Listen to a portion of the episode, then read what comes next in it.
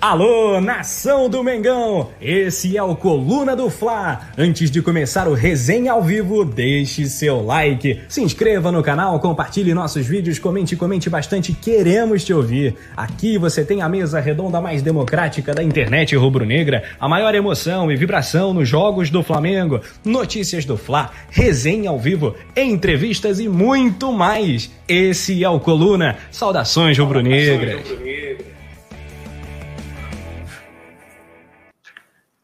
É, saudações rubro-negras, alô nação rubro-negra, chegando com ela, Paula Matos e a produção do Anderson Cavalcante em mais um resenha ao vivo aqui no Coluna do Fla. Pós-jogo, pós-Flamengo 1, Curitiba 0, terceira fase da Copa do Brasil, Mengão estreando com vitória no mata-mata nacional. Agora foi tudo isso mesmo? Ou a gente pode abrir a nossa corneta? Ao longo do papo aqui, a gente vê, vamos, não vamos poupar ninguém não, mas claro, celebrar uma vitória importante que coloca o Flamengo aí com o um pé nas oitavas de final da Copa do Brasil, que é uma competição milionária e maravilhosa. Eu adoro a Copa do Brasil e adoro ela também. Boa noite, Paula Matos. Oi, Rafa, boa noite, boa noite, produção. Rafa, hoje de visual novo, de bonezinho. Bonezinho de cria, isso aqui. boa noite a todos. Eu acho que durante esse papo algumas cornetas vão ser obrigadas a, a serem abertas, mas é claro que, como sempre, muito feliz com a vitória, né? Muito importante estrear com o pé direito, né? Ganhando fora de casa.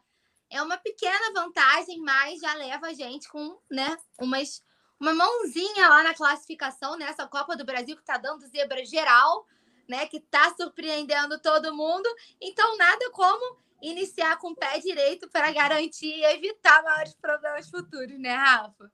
Tá doido, que Copa do Brasil é essa, cara? Pô, tá maluco, né? É Cruzeiro, Internacional, Palmeiras. Já já a gente pode até passar os resultados aí dessa fase da Copa do Brasil, porque o que teve de zebra foi uma festa, mas com o Mengão isso não pode acontecer, não, hein? Aqui, o Vicente Flá no chat falou que veio para ver a Shakira, Paulinha Matos cada vez mais loura, diga-se de passagem. É, rapaz, Paulinha Matos, grande fase. Tá aí o Vicente Flá no chat, o Errol Flynn também, Alisson Silva, Urubu Rei, legal, galera.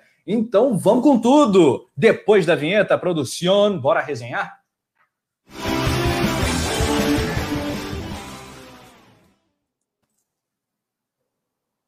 Bora, porque hoje tem polêmica. Vamos falar de Gabigol. Alô, Gabigol! Oh, rapaz, vamos ter que puxar a tua orelha, hein? A gente vai conversar sobre o Gabi em instantes. Antes, a gente vai abrir o papo aqui falando sobre Flamengo 1, Curitiba 0, com gol de cria, né? Munigol né, com a sua chuteira preta ali, posturado, o menino Munigol aí, se mostrando um grande definidor. Ele, inclusive, fez um outro gol que foi anulado pela péssima arbitragem brasileira, né? Um impedimento tão óbvio, né, Paulinho? Tão flagrante, e não tem VAR na competição que a CBF quer valorizar mais. Não dá para entender essa arbitragem, né, Paula? Não dá para entender, e é uma crítica que eu venho fazendo desde o comecinho também da, da Libertadores, né? Que, tipo assim, pô, é uma competição tão importante, fase de grupos não tem VAR, né? Aí a fase inicial da Copa do Brasil não tem VAR. Enfim, a gente se a gente reclama do VAR, muito pior sem ele, né? Eu acho, Rafa, que, que assim, a impressão que me passa é que a arbitragem já é muito ruim, a gente já discute isso há, um, há algum tempo, né? De que o nível de arbitragem brasileiro é muito ruim. E eu acho que assim, pô, tem VAR, então, se tiver algum problema, a gente tem aonde se apoiar que os caras vão estar ali para resolver. E não é assim que a banda toca. E aquele impedimento, o cara tinha a linha da grande área ajudando ele. É inacreditável o cara dar um impedimento daquele. Porque ainda teve a linha para ajudar. Se não tivesse, ainda falava, pô, realmente, né? Mas, cara, com a linha ali na cara dele, o cara tava muito desatento porque não é possível que ele estava prestando atenção no que ele estava fazendo e muito mal posicionado para não ter visto, né? E toda vez que a arbitragem vira pauta, é porque as coisas não foram bem, né? Quando o jogo tem uma boa arbitragem, a gente nem lembra de falar deles, né? Infelizmente, a arbitragem do Brasil vai de mal a pior.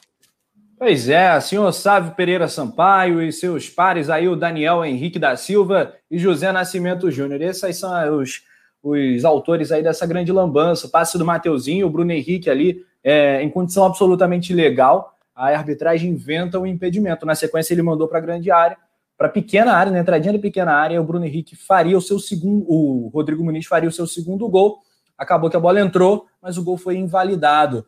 O primeiro tempo do Flamengo foi muito bacana, assim, um primeiro tempo movimentado, principalmente a primeira hora, meia hora de jogo. Eu estava até conversando com o Túlio, falando, poxa, isso aqui talvez seja um dos melhores jogos do Flamengo nessa temporada. Acho que vem goleada por aí. Aí o Túlio que tinha palpitado 4x0 falou: não, vai ser 5, 6, 7, vamos fazer um caminhão de gol hoje.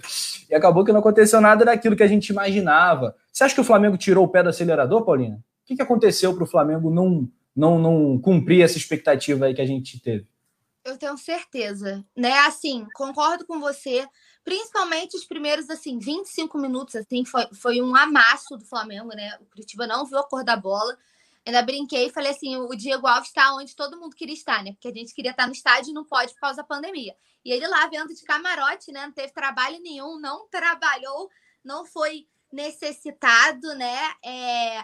O primeiro tempo foi excelente, né? Esses primeiros 25 minutos, Flamengo muito intenso, todo mundo muito participativo, né? Não teve um que você falou, ah, esse tipo, desequilibrou muito. Todo mundo foi muito importante em suas funções. O Mateuzinho bem demais na lateral. Eu venho falando aqui o quanto que eu gosto do Mateuzinho, né? Inclusive, Rodinei que coma muito arroz com feijão para pegar essa vaga do Mateuzinho, filho. Porque, ó, pelo amor de Deus!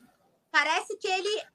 O, o manto pesa muito, né? Porque a gente veio falando, ah, o cara fez uma boa temporada pelo Internacional, tem até chance de tirar a vaga do Isla, e ele entra ontem e faz aquilo. Que a gente, na hora que for falar as notas, a gente vai falar sobre, né? Aí a gente vê os números da partida. O segundo tempo, o Flamengo tirou muito pé, assim. Eu achei que parece que, sentou no resultado, sabe? Como se tivesse satisfeito com 1 a 0 Se fosse goleada, até falo. Mas, porra, a gente viu o Flamengo tirar o pé quando tava 5 a 0 com o Grêmio em 2019, pô. Não existe o time com 1 a 0 tirar o pé.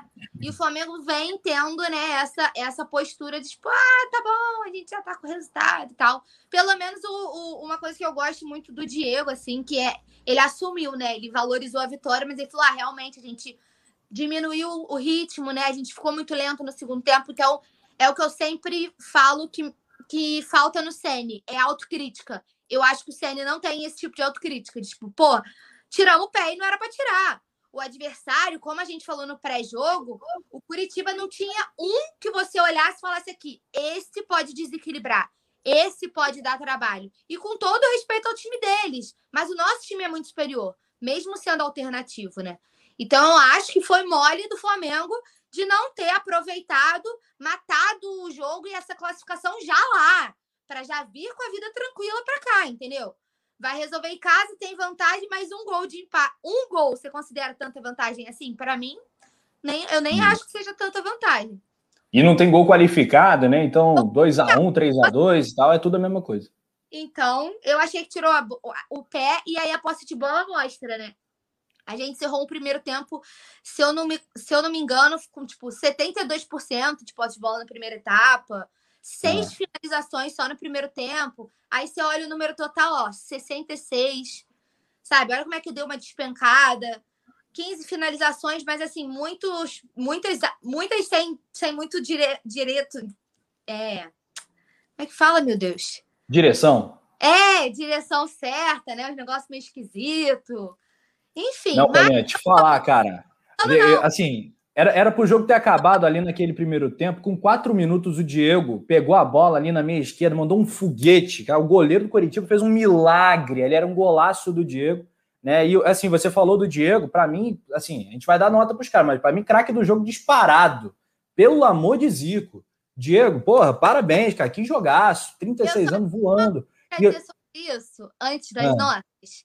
Ah. Se em 2021 ainda tem alguém que tenha coragem de ser hater do Diego, eu não, eu nem debato com essa pessoa mais. Porque não é possível que a, a pessoa ainda vive em 2017 e, sabe, tape os olhos para o que o cara vem jogando, se reinventou totalmente. E não é de hoje, Rafa. Diego vem é. regular e vem fazendo partidas muito excepcionais e no meu time ele é titular absoluto. Pois é, cara, acho que no meu também. Aqui a galera do chat participando, bombando aqui. Lembrando, galera, hoje eu ainda não pedi like, hein? Vamos deixar aquele likezão, porque ajuda muito, né? Faz toda a diferença que aí o vídeo chega para mais gente aqui no YouTube. É mega importante. Deixa o seu like, vamos tentar aí passar aí da, do, dos, pelo menos dos 500 nesse começo de papo aqui. Depois a gente vai buscar mil, enfim, o que der para a gente buscar. A gente vai atrás, hein? a gente conta com a sua ajuda através do like. Claro, se inscreva no Coluna do Fla. Estamos a menos de 5 mil inscritos para os sonhados 600 mil aqui no canal. Tá muito maneiro. Agradecer aqui a audiência da galera uh, que está xingando a arbitragem do jogo, naturalmente. O, o Rodinei também está sendo vítima aqui de muitos ataques no chat com toda a justiça, diga-se. E o Tony CRF tá mandando parabéns atrasado para linda Paula Matos, diz ele. Paula Matos, parabéns, aniversariante da semana, show de bola. Como é que foi a comemoração? É, eu acho que o Flamengo podia ter ajudado mais, né? O Flamengo não ajudou muito minha quarta-feira, não. Minha quarta-feira teve adeus do Gerson, adeus do Marquinhos, Gabigol e Everton focado. Gabigol lesionado. Eu falei, pô, não vem uma notícia boa nunca, né? Falei assim: os humilhados serão exaltados no jogo. Aí o Flamengo foi, deixou um cadinho a desejar, mas tá tudo certo. O que importa são os parabéns. Obrigada aí ao Tony, meu amigaço, pelo parabéns atrasado. Rafa, que também. 19 fez... anos, Paula, 19 anos. É, Duvido, é, graças a Deus. Novinha. Eu tô novinha ainda, tô novinha ainda. Paulinha novinha. Olha só, galera, bora subir o like. Deixa aí seus parabéns para Paula Mato, mesmo atrasados, mesmo atrasados, né? Tá valendo. O, o Alisson Silva tá falando, lê meu comentário sobre o bandeirinha. Rapaz, tem uma quantidade aqui de palavrão. Deixa eu ver aqui se dá para publicar. Esse bandeirinha é, é olha, é corno chifrudo para tá roubando o jogo de ontem. Que é isso, rapaz? Olha, pegou pesadão, hein? Coitado do bandeirinha. É, a galera falando aqui, 19 anos, Avenida Rodinei tá voltando, diz o Mandrake, 23. Pois é, cara. E olha só, o junho do Mengão, calendário. Primeiro jogo já foi contra o Coritiba, no, no último dia 10. Aí temos América Mineiro domingo, jogo que terá transmissão aqui do Coluna do Fla, assim como todos os outros. Depois o jogo da volta é na quarta, tá? Quarta-feira, Flamengo e Curitiba resolvem quem passa para as oitavas de final. Claro que vai ser o Mengão, né? Bragantino pela, pelo Campeonato Brasileiro, vai ser a terceira rodada. E aí depois, ó, Fortaleza e Juventude. O junho do Mengão tá maneiro, né, Paula? Tá bem acessível. Eu quero só vitória aí. Não vejo nenhuma derrota no radar. Também não. É claro que, como a gente sempre fala, né, sem soberba, com os pés no chão, mas tendo consciência de que a gente tem um elenco muito superior, né? Vamos ter muitos desfalques? Vamos mas a gente vem debatendo há algum tempo, né? Desde quando o Flamengo estava jogando Cariocão ainda, né? Com time alternativo, que a gente tem peças suficientes para repor. Óbvio que a gente não tem uma reposição à altura para o Arrascaeta, isso é óbvio. É óbvio que a gente não tem uma reposição à altura para o Everton Ribeiro, que poderia ser o Vitinho, né? Que a gente estava pedindo Vitinho titular, Vitinho estava vindo bem, Everton Ribeiro jogando nada, aí a gente estava aqui Vitinho titular. Aí o Vitinho entra outro e fala assim: joga o Vitinho titular no lixo, volta com o Everton Ribeiro. Entendeu? Que o Vitinho é essa marcha lenta eterna, né? Eu tenho uma relação de amor e ódio com ele, porque eu, eu amo ele um jogo, odeio ele três, sabe? Inclusive, Leandro Martins, eu queria agradecer, porque Leandro, Leandro é tão sacana que no dia do, do pré-jogo, foi no dia do meu aniversário, né? Ele fez uma arte, ele botou o Vitinho brindando cerveja comigo, cara, com balãozinho. Assim, é uma coisa absurda. O, o, nível de zoeira desse programa. Aí nego me chama de Vitinhete, eu não posso nem me defender, entendeu? Que vocês me encarnam aqui o tempo todo nesse programa. Pois, cara, é difícil ser Vitinhete, te falar, né? Essa, essa sequência aí, joga bem um, joga mal três, isso aí não, não dá não dá um custo-benefício muito legal, não. Alô, Vitinho, pelo amor de Zico, não dá, cara. Assim não dá. Então, desde 2000 e quanto, Paulinha? Segurando aí a onda com o Vitinho? Desde 2018. Ontem ele deu uma assistência maravilhosa, um primeiro tempo que parecia que ia acontecer, mas acabou que desandou tudo. Não. O Vicente Flá tá falando que é sono de moleque. É... E a galera só lembra aí dos títulos cariocas né, de 2019, 2020, que acho que foram os únicos momentos do Vitinho. Né? Entra nessa lógica aí, um jogo bom, três ruins. É, Bruno De Laurentiis, grande Brunão, tá ligado aqui na nossa live, interagindo falando que o Rodinei já chegou descontraindo o Mengão. Descontraiu tanto que virou avenida no segundo tempo. É, rapaz. Cornetas para o Rodinei. O Giov a Giovana Cuon tá falando que gosta do Vitinho. O Vladimir de Castro, Vitinho morto-vivo. Quarta temporada de Still Dead, caramba. É... Mário Malagoli tá falando que o Vitinho no segundo tempo acabou com o Flamengo. O Alan Siqueira tá dando boa noite para mim, para Paula. Que Deus abençoe você e suas famílias. Um abraço, tudo de bom para você também. Marcos Antônio Teles, todo mundo aqui interagindo, comentando. Então é isso, está na tela o mês de junho do Mengão e a gente vai dar o quê? Agora notas para os nossos jogadores. Antes disso aqui, só o elogio aqui para o Vladimir de Castro, que foi o like 176. Então, muito bem, Vladimir. Assim que é legal, né, Paula? Vladimir é da minha área, né? Ele é, é daqui Hugo, dá uma moral pra gente sempre. Ficou me zoando, perguntando se eu ganhei pastel de 5 quilos de aniversário. Infelizmente, não me mandaram esse mimo, que eu estaria com. Não rolou pastel de 5 quilos? Eu ganhei, cara, fiquei chateadíssima. É... Mas ainda dá tempo, gente. A gente comemora o aniversário durante a semana, né? Então, se ainda quiserem mandar, eu tô, tô aceitando os mimos. Só, só pedir, como fala, a caixa postal por DM. Mandem presentes, mandem mimos aí para Paula Matos, comentarista do Coluna do Fã. Mandem mimos. Notas para Curitiba e Flamengo. Diego Alves, paredão, 35 anos de idade, olha só, na luva uma nação inteira. Nota para ele, Paula. Ai, olha, eu acho um absurdo, porque toda vez que eu começo, eu não consigo ter tempo nem de pensar, né? Ou é você ou é o Túlio, meu nome sempre vem primeiro. Vamos lá. Cara, Diego Alves fez uma partida ju... Eu não posso dar uma nota muito alta, porque ele não foi muito solicitado. Então ele quase não trabalhou. Mas também não tomou gol. Então, uh, seis. Porque eu não posso dar muito, porque ele assistiu lá de camarote, não fez nada no primeiro tempo. No segundo tempo fez umas duas boas defesas, mas também Curitiba não levou muito perigo, então não tem como ir muito além disso. Diego Alves aí para Paulinha nota 6, você no chat aí vai participando também. Acho que foi um bom jogo aí do Diego Alves, mais um bom jogo do nosso goleirão. Vou dar uma nota 7 para ele. Acho que o Diego Alves merece aí uma notinha 7. Galera do chat, uh, o Marcos Antônio dá 6, a, o Matias Silva dá nota 8,5 para o goleirão do Mengão. É, quem mais vai mandando notas? Urubu Rei dá nota 7.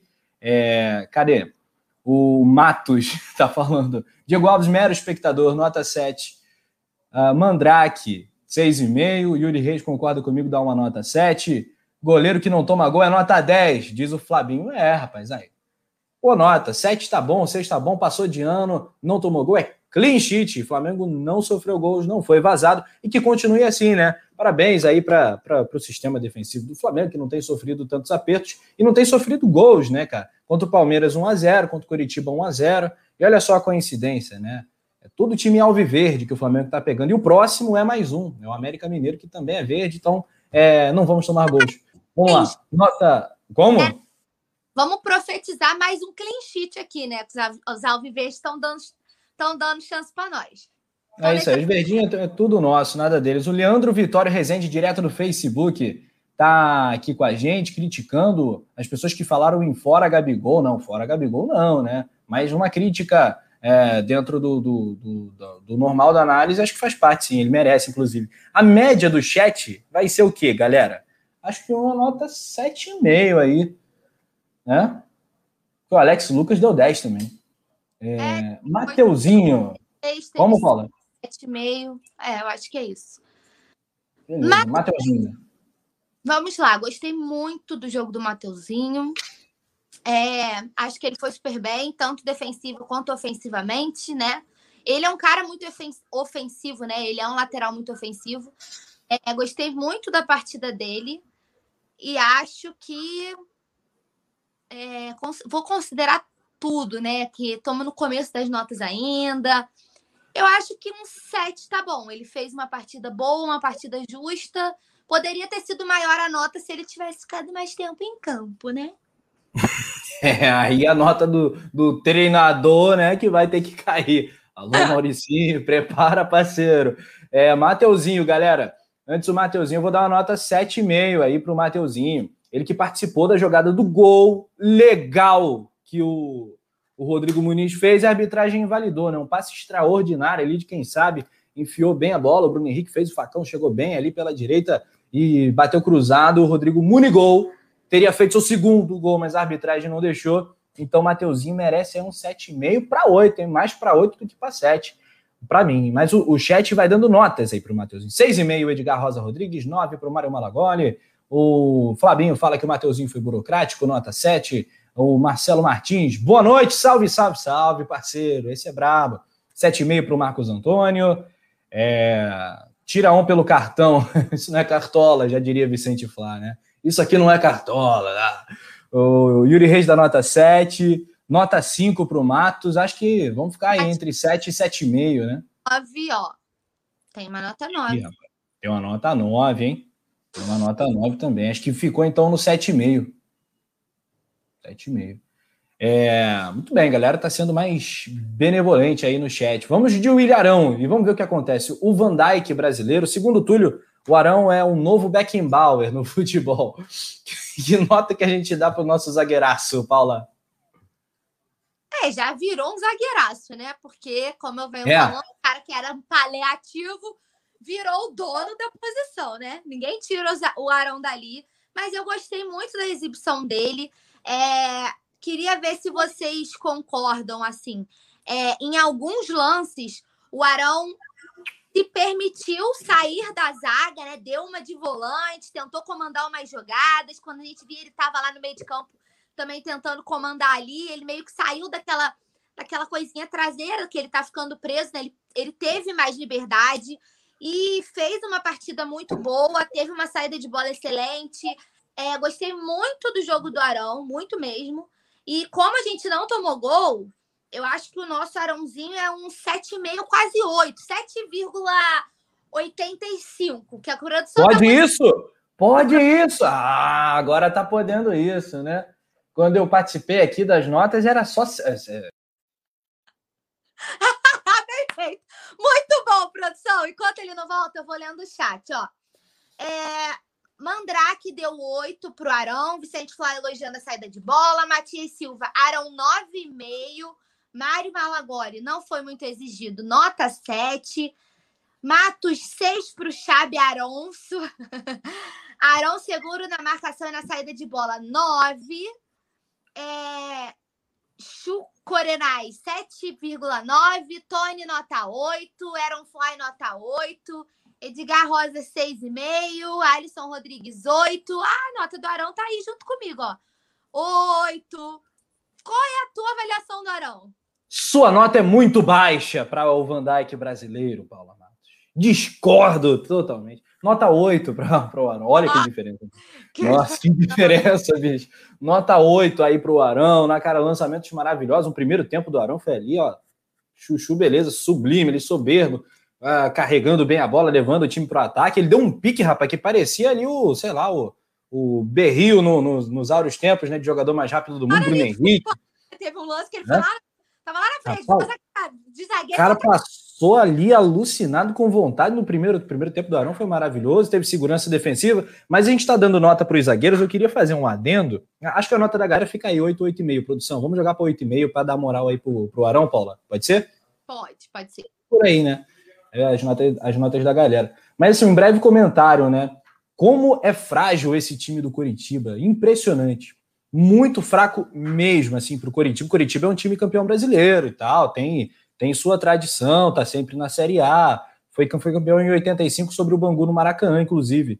Mas, assim, esse time do Coritiba, ele, além de fraco tecnicamente, um time extremamente envelhecido. O Flamengo jogou contra um time que tem média de idade acima de 31 anos, né? E que tem jogadores tipo o Léo Gamalho, o atacante tem 35, o Rafinha, que é o cérebro do time, tem 37, o goleiro também tem 37, uma beleza, é goleiro, mas do meio campo à frente, todo mundo tem mais de 30. O, cadê? Quem mais? Eu anotei aqui, o Robinho tem 33, né? Enfim, na zaga o Nathan Ribeiro tem 31, o Castan tem 30. Todo mundo tem mais de 30 no time do Coritiba. É impressionante. Com esse time, Coritiba, que era sempre é, cotado, cogitado como um dos times que poderia brigar para subir, eu não vejo assim quase que nenhuma chance do Coritiba conseguir disputar a, a sua seu acesso. Acho que vai disputar para ficar na Série B. Então, a que ponto chegou aí o Coritiba? adversário do Flamengo. Acho que a gente desperdiçou uma grande chance de, de atropelar, de passar o carro mesmo, já, já chegar no Rio classificado. Não aconteceu, mas de qualquer forma, não vai ser por isso que eu vou abaixar, ser, ser castigar aqui os nossos zagueiros que fizeram uma partida boa. E o outro, Paulinha, Gustavo Henrique, a nota dele vai ser melhor ou pior que a do Arão? Olha, o Gustavo Henrique eu venho falando há algum tempo. É, ele vem me surpreendendo, né? Já há algum tempo eu falo sobre isso. Tô gostando de ver a evolução do Gustavo. É, ele ainda tem algumas falhas, tem, mas ontem eu acho que ele fez uma partida justa, jogou bem, inclusive, estava bem seguro ali ao lado do Arão, é, não cometeu erro, né? Ele não cometeu erro. Ele foi, fez uma partida burocrática, assim, segura, feijão com arroz, né? Não arriscou nada. Tava ali quando ele foi é, necessitado. Ele vem melhorando muito e eu acho que a, a, minha, a minha avaliação, quando eu falo muito do Gustavo Henrique, assim, porque eu ainda vejo uma galera criticando ele pesado, eu acho que a gente precisa avaliar os outros zagueiros do elenco quando a gente fala dele. De todos os que estão disponíveis no banco, ele é o único que, tipo, falhou em diversas oportunidades, mas que, na minha avaliação, vem querendo sempre melhorar. O Gustavo é um cara que mostra que quer evoluir, que, cara, quando ele falha, ele mostra que ele tá abalado, que, tipo, tá tentando, tá buscando. Então, ele tá, ele tá conquistando o espaço dele na bola. Por isso, eu achei uma partida muito boa. Eu só não vou dar uma nota igual a do Arão pro Gustavo, porque o Arão deu uma chegada lá na frente, né? Ficou mais livre. Mas eu acho que o Gustavo merece um 7,5. Fez... Eu gostei da partida dele. Achei justa, competente. E não tomamos gol. Defesa mais uma vez, top de linha. Show. É isso aí, Gustavo Henrique. Também gostei de ver, gostei da sua, da sua avaliação, Paula. É... Então, cara, o que eu, que eu acho é o seguinte, né? Um cara como, como Gustavo Henrique, que precisa de confiança, que tem sempre né, o pé atrás da torcida, ele fazer o feijãozinho com arroz, né? É bom. É, que isso, Paula! 10! Gustavete aí, ó. Aí, ó. A Torre Rubro-Negra. 10 para a Torre Rubro-Negra. Meu Deus do céu. Meteu um 10 aí a produção. É, quando ele faz feijão com arroz, acho que ele tem mais que fazer isso mesmo, tá certo, né? Se você pegar o, o mapa de calor dos zagueiros do Flamengo, comparar com os zagueiros do Coritiba, chega a dar dó. Que os zagueiros do Coritiba não saíram ali da grande área, né? Só aperto, perrengue, o Flamengo tocando, cercando a grande área, até demais, né? Até meio burocraticamente em alguns momentos. Mas os zagueiros do Flamengo jogando ali quase que na linha do meio do campo, né? É muito bacana, muito legal de observar isso. Vou dar um 7,5 para o Gustavo Henrique, na esperança de que ele faça partidas ainda melhores. Produção, qual foi? Pô, produção, é sacanagem, é, Paulinho não deu essa nota, não. Qual foi a nota, Paulo? De novo. 7,5. Aí, de novo, 7,5. Mesma nota que eu dei para o GH. Né? O Mário Malagoli está aqui falando. Eu olho para ele e nunca sei o que ele pensa sobre a mesma fisionomia. Que ele pensa sempre a mesma fi fisionomia, muito meio triste. Ele fala aqui do Gustavo Henrique. O Antônio Honorato, boa noite. Paulinha e bancada, né? Paulinha, eu sou a bancada, aparentemente, né? Meu nome é bancada agora, ser legal, né? Paulinha, bancada, com carinho, né? Não tem jeito, é a preferida da galera e tem mais aqui você mesmo. Paulinha Mato sempre voando. O Mário Malagoli, o Marcelo Martins dando 8 para o Gustavo Henrique. Aqui, ó. Yuri Reis dando 7,5 também. Ralfinho dando 7,5. Mas tem nota 6 também. Vamos de 7,5 aí. A galera fechou 100% com a gente. Filipinho! Filipinho. Ah, cara, Filipinho é 10, né? É... Eu ri com o comentário do Tony.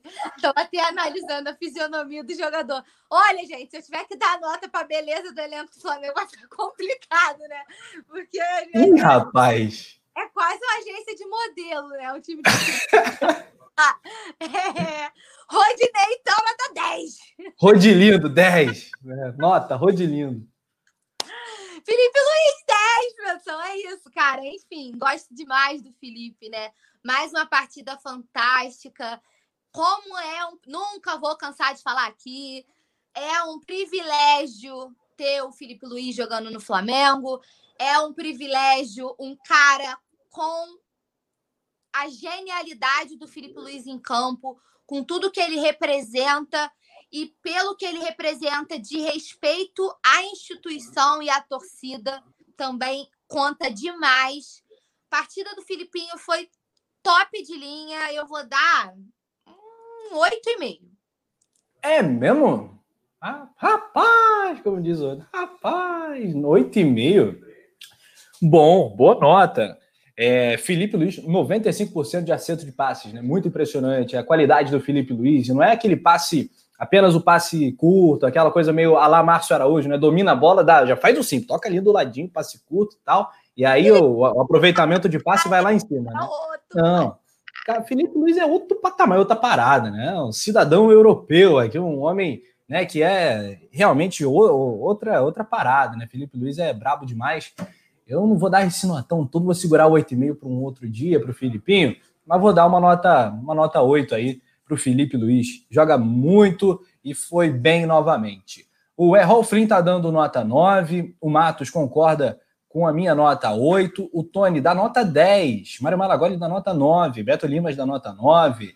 Lembrando aqui que ele é catarinense, aqui o Mário Malagoli. Felipe Luiz joga de terno, né, Matos? É isso aí, cara. Flabinho, Felipe Luiz se mantém constante, conhece todos os atalhos do campo, nota 9. Oi. Olha o Urubu, o Urubu Rei falando que eu não posso avaliar o Felipe Luiz, que eu sou totalmente parcial. Eu discordo, que senão eu tinha totalmente. só manter o 10, tá? Dá, dá licença. Me respeita. É, totalmente parcial. Olha só, Filipinho então vai de nota. Ai, acho que vai nota 9, né, cara? Tem muito 10 aqui pro homem. Tem muito é 10. isso.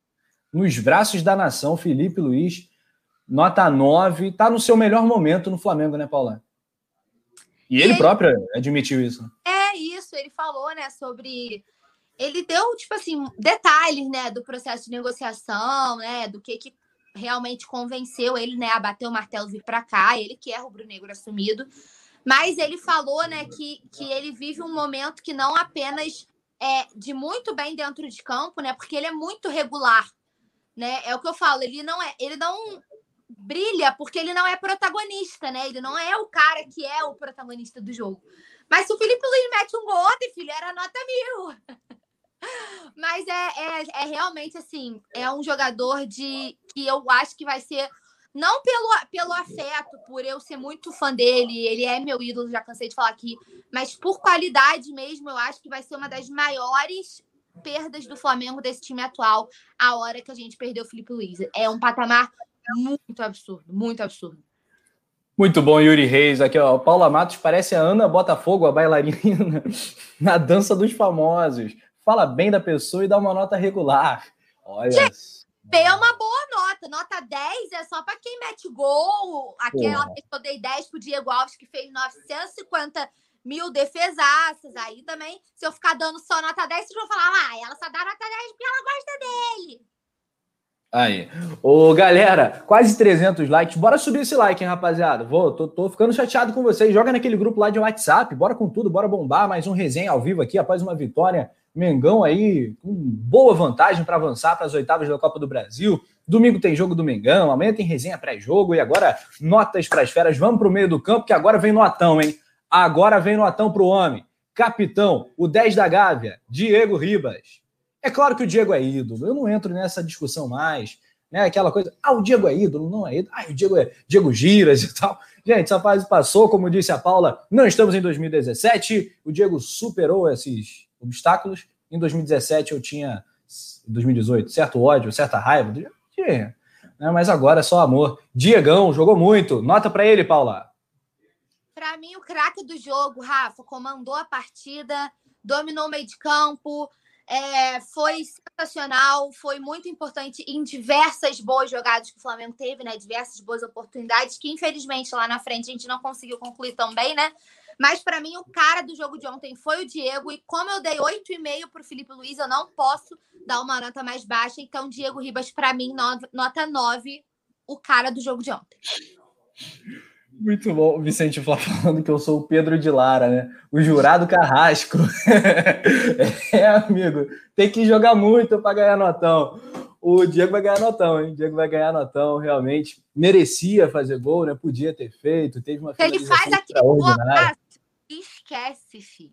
Putz, nossa, ia ser um dos gols mais bonitos, inclusive, do Diego no Flamengo, né? Ele que já fez alguns golaços aqui de cabeça, eu lembro do gol dele no Havaí, né? Na goleada 6 a 1 em 2019, mas tem outros, né, Paula? Me ajuda aí. Golaços do Diego, o manto sagrado. Galera que lembrar no chat vai comentando também.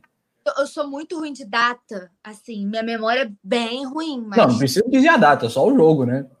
Pô, Ou lembrar do gol. Minha memória é muito ruim, velho, mas tem alguns, alguns golaços muito marcantes, assim. O Diego tem alguns gols muito bonitos.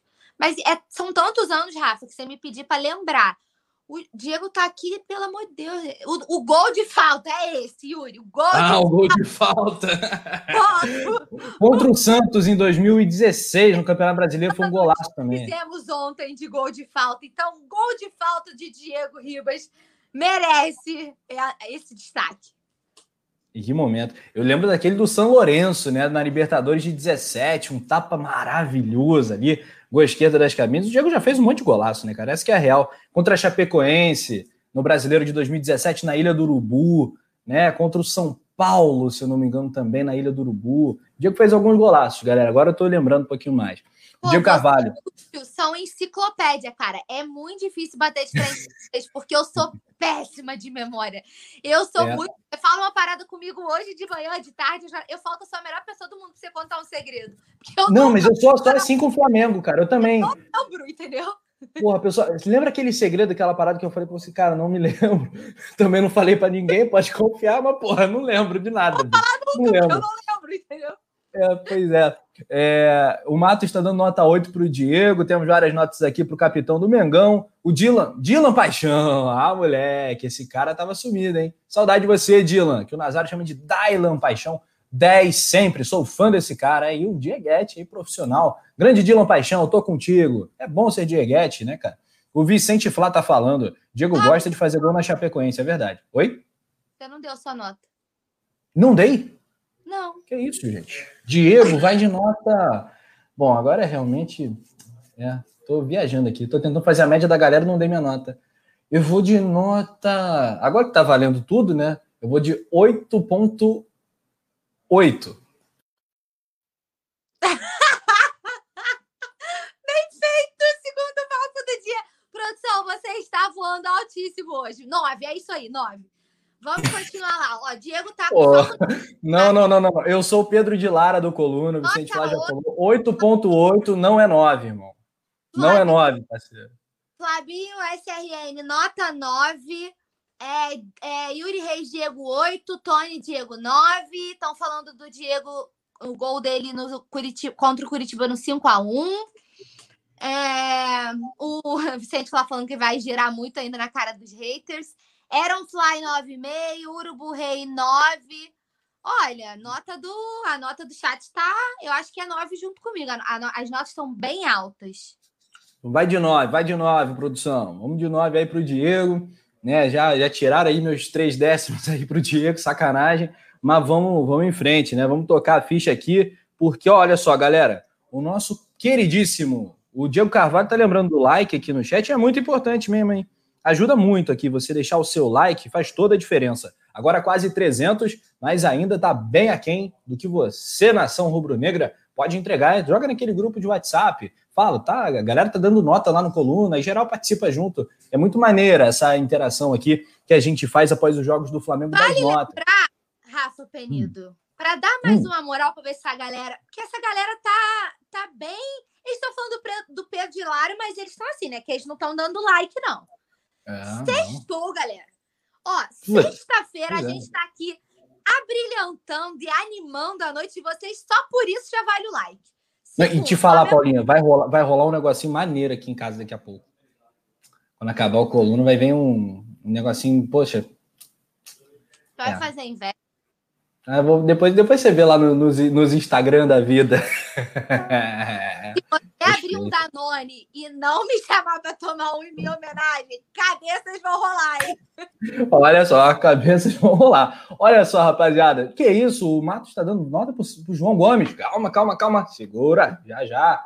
É... Ah, não, é ele mesmo, meu Deus do céu. Desculpa, Matos. Porra, perdão, tá mais perdido que cego e tiroteio. Tô, tá hoje, ontem no jogo. Hoje eu não tô legal, não. Hoje eu não tô legal, não.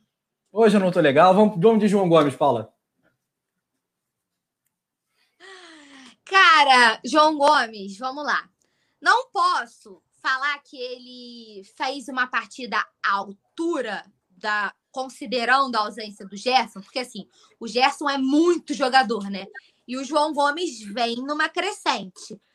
Mas, considerando que a gente não teve o nosso Coringa, o João Gomes tem uma personalidade que é algo que eu gosto muito dele. Ele é um cara que joga com muita segurança, ele mostra a personalidade dele, né? A gente brinca, né? Pitbull de raça, que ele é esse cara que faz essa contenção. Ele joga de cabeça erguida, né? É um cara que propõe jogo, é um cara que não foge do jogo. Isso eu admiro muito. Queria saber do que, que o Rafa tá rindo, porque parece que eu tô aqui. Eu acho que eu, do próximo programa, produção, se você me permitir, eu vou trazer uma meio que vou fazer um palhacinho aqui, minha. Assim. eu estou ouvindo tudo que você está falando. É, vou tirar o olho do chat aqui, que não faz bem, não. Vai, vai fala você, Paula. Eu gosto muito, achei que ele fez uma partida muito justa. Junto com o Diego, ele tomou conta do meio-campo, né? Tipo assim, passa nada nem pode por aqui, né? O Diego comandando as ações mais ofensivamente, o João Gomes segurando ali a parada, mas vamos, eu te, agora tem que avaliar as outras notas. Eu dei nove para o Diego, ninguém, ninguém vai, vai superar ele. Para mim, foi o dono do jogo. E o Filipinho eu dei oito e meio. Então, eu vou dar para o João Gomes uma nota oito. Eu acho que tá ótimo. Nota 8 para o João Gomes. Eu assino a sua relatoria. Vou de nota 8 também para o Cria do Flamengo. Jogou ali é, avançado ali à frente do meio do campo, quase que o jogo todo, né? E foi bacana ver esse João Gomes um pouco mais ali, avançando um pouco mais. E ele mostra essa personalidade, essa capacidade. E vai concorrer sim, gente, a vaga do Gerson que se abriu. Não tem jeito. A gente vai, inclusive, comentar a negociação do Gerson, a fala do presidente do Olympique de Marseille. Mas o, o João Gomes é concorrente, é postulante, e a gente sabe que vai haver uma, uma rotatividade grande, né? é convocação, é lesão, suspensão. Então a coisa não está decidida. Ao meio do campo do Flamengo será Thiago Maia e Diego, ou será Arão e Thiago Maia. Dá para compor de várias formas. E João Gomes e Thiago Maia é um ótimo meio de campo também. Thiago Maia volta em julho, a gente pode ver esse time jogando ou não. Acho que o Diego não está dando muito, muita brecha né, para ele sair do time, então acho que o Diego hoje é mais titular do que qualquer outro nesse setor é, que o próprio João Gomes. Vídeo jogo do Diego ontem e os últimos todos. Mas vai ser uma bela disputa. Quem demole, quem piscar, vai perder a vaga. João Gomes, Diego, Arão, Thiago Maia. Vai ser uma disputa bem bacana aí. É, e a nota para ele é 8 que eu dou. O Diego Carvalho está dando 7,5, Matos também 7,5, Uri Reis está dando 8,5, Daniel Copper Schmidt 8,5. Quem mais? O Gustavo Linares. Abraço, Gustavão. Tamo junto, cara. Dando 8 média 8. Aí, Eu acho que é nosso isso. querido. Primeira unanimidade né? nesse programa hoje. Não, a segunda, teve Gustavo Henrique também, no 7,5 ali. Mas é isso aí, segunda é raro, é raro. Verdade, verdade. Raríssimo. Vamos então de Everton Ribeiro. O mágico tem nome, Everton Ribeiro, voltou da seleção. O futebol dele voltou, Paula, ou ainda não? Ainda não, né? Mas assim, não. como eu falei da outra vez, né? É igual aqueles filmes, né? A pessoa bate a cabeça, perde a memória, bate de novo para a memória voltar. Vamos torcer para na volta da Copa América, que ele vai ser, infelizmente, mais um desfalque, né? Mais um tempo aí, porque ele foi convocado também para a Copa América. Vamos ver se nesse tempo lá com a seleção ele resolve retomar, refrescar as ideias. Não achei que ele foi tão mal como ele vinha né, de algumas partidas. A gente vinha criticando o Everton Ribeiro mais ferrenhamente. Não achei que ele foi tão ruim considerando os últimos jogos, mas ainda acho que ele está muito aquém do que ele pode oferecer. Considerando. Muito bem. Que... Vamos lá. Nota. Cara, essa vocês me pegaram. As outras eu estava mais, mais assim, consciente das notas que eu ia dar. Eu tô Lembrando que tomou um cartão amarelo, né? Se é cartola, baixa a nota. Eu tô entre um 6,5, um, um 7, 6,75. Pode ser? Não sei, aí com a produção. Agora ele tá dando essas notas. Aí com a Paula ele dá, né? Ah, beleza, 6,75. Tudo bem. Eu falo um negócio desse e caio da live. O, ok, 6,75. Galera, facilita aqui a nossa média. Não deu a nota desse, nesse pique aí, não, porque aí complica tudo. Mas o, o Tony tá dando 6. É, eu vou dar uma nota 6,5 aí para Everton Ribeiro. Vou dar nota 6,5 para Everton Ribeiro. Acho que está bastante apagado. No início do, do jogo ali, com o Mateuzinho ajudando no setor direito, é, acho que a coisa fluiu melhor para o jogo do Everton Ribeiro. Ele conseguiu participar de algumas ações ofensivas de forma muito bacana. É, mas assim, foram 20, 25 minutos, como a Paulo falou. No máximo, meia hora de jogo ali em que o time todo jogou muito bem e o Everton Ribeiro estava ali na engrenagem, participando de forma bastante ativa. Então, depois disso, um jogo bastante burocrático aí, chato, modorrento, Everton Ribeiro voltando aí àquela velha zica recente. 6,5 a nota dele. Para o Matos, 5,5, pegou mais pesado.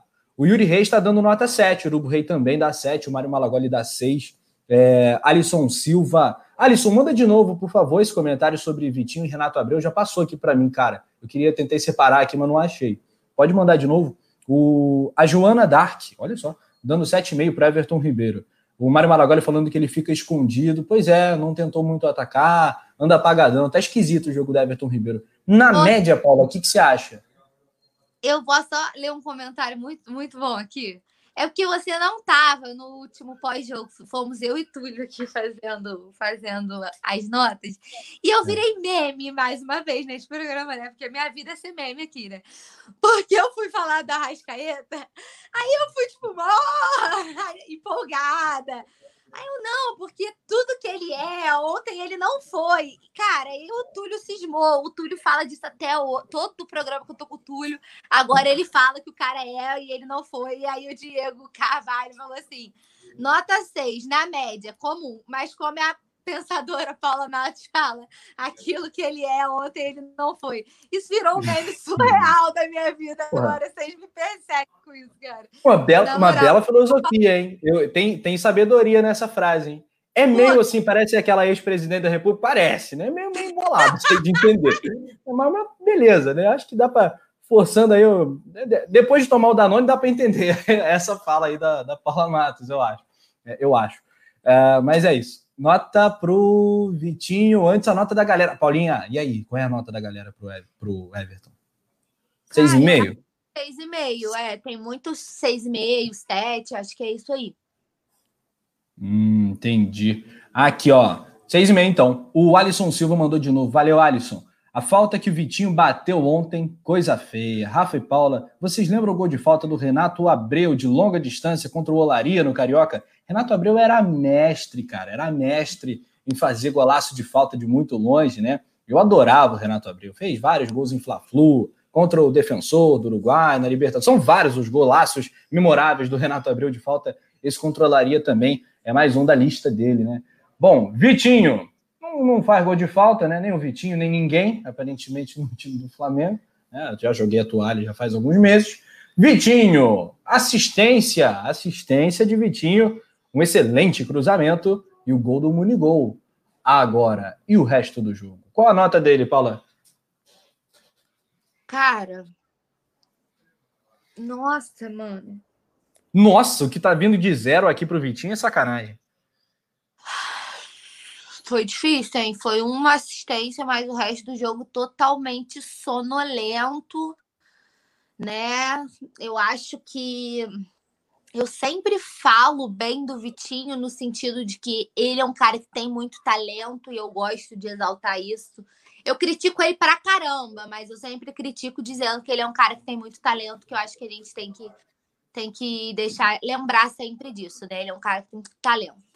Dito hum. isso, a partida foi muito, muito abaixo, muito abaixo. Cara, sei lá. Deixa eu ver quem falta para dar nota. Vitinho. Calma que, calma que tem o Mauricinho, Paula. Calma que tem o Mauricinho ainda. Vitinho, sei lá, 5, 5 e meio no máximo. 5 ou 5 e meio? 5. Pode ser 5. Foi, foi. Rapaz. 5 é nota ruim. 5 é nota vermelha aí pro Vitinho. E eu acho que é por aí, né? Acho que se pegar a atuação do Vitinho, vai uma nota 4, né? Errando passes bizarros, né, uma atuação mais uma sonolenta, é, um segundo tempo assim pavoroso, pavoroso o segundo tempo do Vitinho. Tomou cartão amarelo, é, enfim, marcha lenta demais o Vitinho. Ontem eu vou dar, e também vou acompanhar a Paula, vou dar uma nota 5 para o Vitinho, né? Por conta da assistência. Porque é. se não fosse assistência, seria menos. É. Mas aqui o Tony tá dando 4, galera não nem tá nem, tá nem aí para assistência, amigo. É 2,5, 2,75, nota 0. Tem nota 4 aqui também. 1 um, por conta da assistência, diz o Luiz. Urubu Rei dá 5. Olha só, vamos. A nota da galera para o Vitinho, acho que não passa de 3, hein, produção? É, o, Ma, o, o Matos falou assim: Vitinho 3 pela assistência, que se não fosse isso, era nota 1 só por ter entrado em campo. Foi muito ruim mesmo. Muito bem, Daniel Copperschmidt, nota para o Vitinho, 500 cruzados, é, rapaz, acho que nem isso ele tem, tá valendo, né? Custo-benefício terrível aí o Vitinho no Flamengo, é, tá brabo. Galera, dedão no like, hein? Dedão no like, falando, saindo aqui do sono de moleque, vamos acordar e deixar o like aqui pro Coluna do Fla. Ajuda muito mesmo, galera. O like faz toda a diferença e a gente tá aí com 300 likes, mas tá fraco. Vamos tentar 500? Traga todo mundo, pega o celular aí da amiga, do, do, do namorado, namorada, amanhã é dia dos namorados, né? Então, irmão, irmã, pega o celular aí de quem tá, quem estiver do seu lado, seja ele quem for, esteja fazendo o que for, né? Pode Para. parar tudo. Ao like, né? Pega o celular da mão da pessoa e dá o like aqui no coluna e bota para se inscrever também. Ativa o sininho, né, para a pessoa ficar feliz, né? É, chegar a notificação ali do coluna do Fla e não perder nada. Bruno Henrique, Bruno Henrique, o homem do outro patamar. Ele ligou o turbo ontem ou puxou o freio, Paula? As duas coisas, né? Eu acho que é. tal qual o, os primeiros 25 minutos de todo o time, ele fez um início de jogo muito bom né? Deu aquele passe lindo para o Muniz, né? Enfim, não estava impedido. Eu acho que tudo isso, tudo isso conta. Mas depois resolveu falar assim: ah, já gastei o meu turbo por hoje, vou puxar aqui a marcha lenta, puxou o freio de mão, estacionou e não criou muito por ali. Considerando que ele não saiu muito disso, eu acho que a nota dele é mais ou menos a nota do. Deixa eu olhar aqui, o que, que eu dei pro pessoal aqui. Eu acho que tá parelho com Everton Ribeiro, um 6,5, 6,7. Por aí, produção, 6,5 acho que acho que é justo. Beleza, Bruno Henrique, né, que é, foi tão importante no jogo contra o Palmeiras, em alguns momentos lembrando aquele grande Bruno Henrique, inclusive no lance do gol do Pedro, né, na estreia do Flamengo do Campeonato Brasileiro, uma jogada assim, sacanagem, né, do Bruno Henrique. É, ontem a gente não viu essas jogadas mais insinuantes, né, mas também não foi aquele Bruno Henrique que pega a bola e toca para trás, aquela coisa chata que estava o Bruno Henrique alguns meses atrás. Acho que ele fez uma partida correta, acho que fez uma partida correta o Bruno Henrique, nota 7 para ele. Uh, a galera comenta, dá notas aqui, o Marcos Antônio dá um 7,5, o Ruffles, Batata da fiz o, aqui é um mexendo do amigo, 6,5 para Batata da Onda, o Urubu Rei tá dando nota 7, tem outro 7,5, tem nota 6, 6,5, acho que vamos de 6,5, hein? Vamos de 6,5 para o BH, ou outro patamar. É, a nota não foi outro patamar, não. E o Munigol, Paula? Gol de cria é, é, um negócio, é um negócio de, de doido, né? É bom demais. Eu tô totalmente imunizada, né? É, Muniz, como sempre, aproveitando as oportunidades, né? Ele que fez um excelente início de temporada, né? Foi muito importante para a trajetória do Flamengo no Campeonato Carioca, né? E se a gente conseguiu esse título, a gente não pode esquecer dos gols que o Muniz fez questão de deixar lá pra gente, né? Atacante tipo nato, né? Faro de gol. Fez dois, né? Um muito mal anulado. Então, acho que vou considerar os dois gols, apesar da arbitragem não ter considerado como foi erro de arbitragem, eu acho que a gente deve considerar porque a jogada foi válida e foi bola na rede, né? Então, acho que ele fez o trabalho dele. Nota 8 para o Munigol. Dois gols, nota 8. Nota 8 para o Munigol. Olha, olha, veja, vamos, vamos lá. o gol do, do Rodrigo Muniz ele é muito especial, né? Porque é um gol de, de um atacante que tem o faro, né? Ele conseguiu deslocar o goleiro. O goleiro não tinha ali o que fazer, ele colocou com muita consciência, testou muito bem, né? Se não me engano, foi o sexto gol do Rodrigo Muniz. Ele está com uma média muito bacana né, nessa temporada. É um jogador que é importante, inclusive tem novidade com relação ao próprio Rodrigo Muniz, o Genk, o clube da Bélgica, está preparando uma nova oferta. Vale lembrar que o, o, Rodrigo Muniz ele não gostou da oferta belga inicial, recusou, é, e aí ficou até um climão, né? Imagina o diretor financeiro do Flamengo, Rodrigo Toches, né, vendo, meu Deus, esse dinheiro é tão importante, né? E o, e o Rodrigo Muniz recusou, né? Ele, claro, seu staff, né? Mas agora parece que os belgas vão fazer uma nova oferta para ele. Me parece um jogador que teria grande utilidade ao longo dessa temporada. Ontem ele provou isso. Acho que para um terceiro nome do ataque do Flamengo, está muito longe de Pedro Gabigol, muito longe. Mas é um jogador em construção, tem 20 anos de idade e está mostrando faro, né? Eu gostei muito da fala do Bruno Castanha, participei da live dele, um nosso parceiro. Galera que quiser se inscrever no canal do Bruno, vai ter um conteúdo de, maravilhoso, de primeira ali, é, o, o canal do Bruno Castanha. E ele falou algo interessante sobre o Rodrigo Muniz. Ele falou assim: o Rodrigo Muniz, ele não é brilhante, ele tem alguns momentos de Hernani Brocador, para o bem e para o mal, mas ele é um jogador raro. Ele é um jogador raro no futebol mundial, porque hoje quantos noves surgem por aí? Vai para a seleção brasileira mesmo, a dificuldade que é você achar aquele camisa 9. É o que eu falo do Pedro. Para mim, o Pedro será o melhor 9 do Brasil, assim, para muitos já é. Para mim é, é, um cara assim muito craque, muito diferente. E o Rodrigo Muniz ele não tem a qualidade técnica, mas ele tem essa, esse faro, né? Tem o perfume que a bola gosta. Então vou dar aí uma nota 8,5 após essa longa fala sobre Rodrigo Muniz. A galera do chat também participa e pode dar nota e devem. Ajuda a gente aí. Nota para o Munigol. Nota para o Munigol, galera. Nação Rubro-Negra. altas, hein, Rafa? Como? As notas para o Munigol estão altas. Ó. Gustavo Linares, 9. Yuri Reis, 7,5 pelo gol anulado. Diego Carvalho, Muniz tem muita presença de área fez gol 8,5. O Mário Malagoli falou que ele cabeceou com consciência. Daniel Copper Schmidt deu 8. Aaron Fly 9,5. Joana Dark 8,5. Alisson Silva 10. Mário Malagoli 9. Só notão, hein? Pois é, pois é, é isso aí, cara. E é bom, né, né? Ao longo de uma negociação como essa, que vai se arrastando e tal, os caras é, naquela indecisão, pô, será que a gente aumenta e tal? O cara fez um golzinho importante no mata-mata, Copa do Brasil, acho que valoriza aí o Rodrigo Muniz, é bom para o Flamengo também financeiramente, esse gol que o Rodrigo Muniz marcou ontem. É, cadê? Mário Malagoli tá falando que ele é tipo Pedro, sabe segurar a bola e tabelar, o Flabinho fala gol da vitória, 10. Eu gosto do Flabinho por causa disso. O Flabinho é animação pura, parceiro. O cara sai distribuindo nota 10 aqui, se bobear. Muito bom. O Flabinho é mengão pra caramba. Eu gosto desse cara. É, um abraço, Flabinho. É, a galera já tá antecipando nota pro Rodinei. Arbitragem a gente não vai dar nota, não, porque os caras não merecem nem que a gente perca tempo aqui falando muito deles, né? Sacanagem, tiraram um gol do Rodrigo Muniz. Absurdamente legal. Uh, vamos lá. Notas na média pro Rodrigo Muniz, Paula? Eu acho que o nove. Nove? Então vamos de nove. Tá, a dúvida é nove. A gente joga pro alto sempre, é, jogando junto com o Mengão. Agora sim, chegou a hora do homem. Olha, muita gente falando que o Rodinei viria para ser o titular do Flamengo.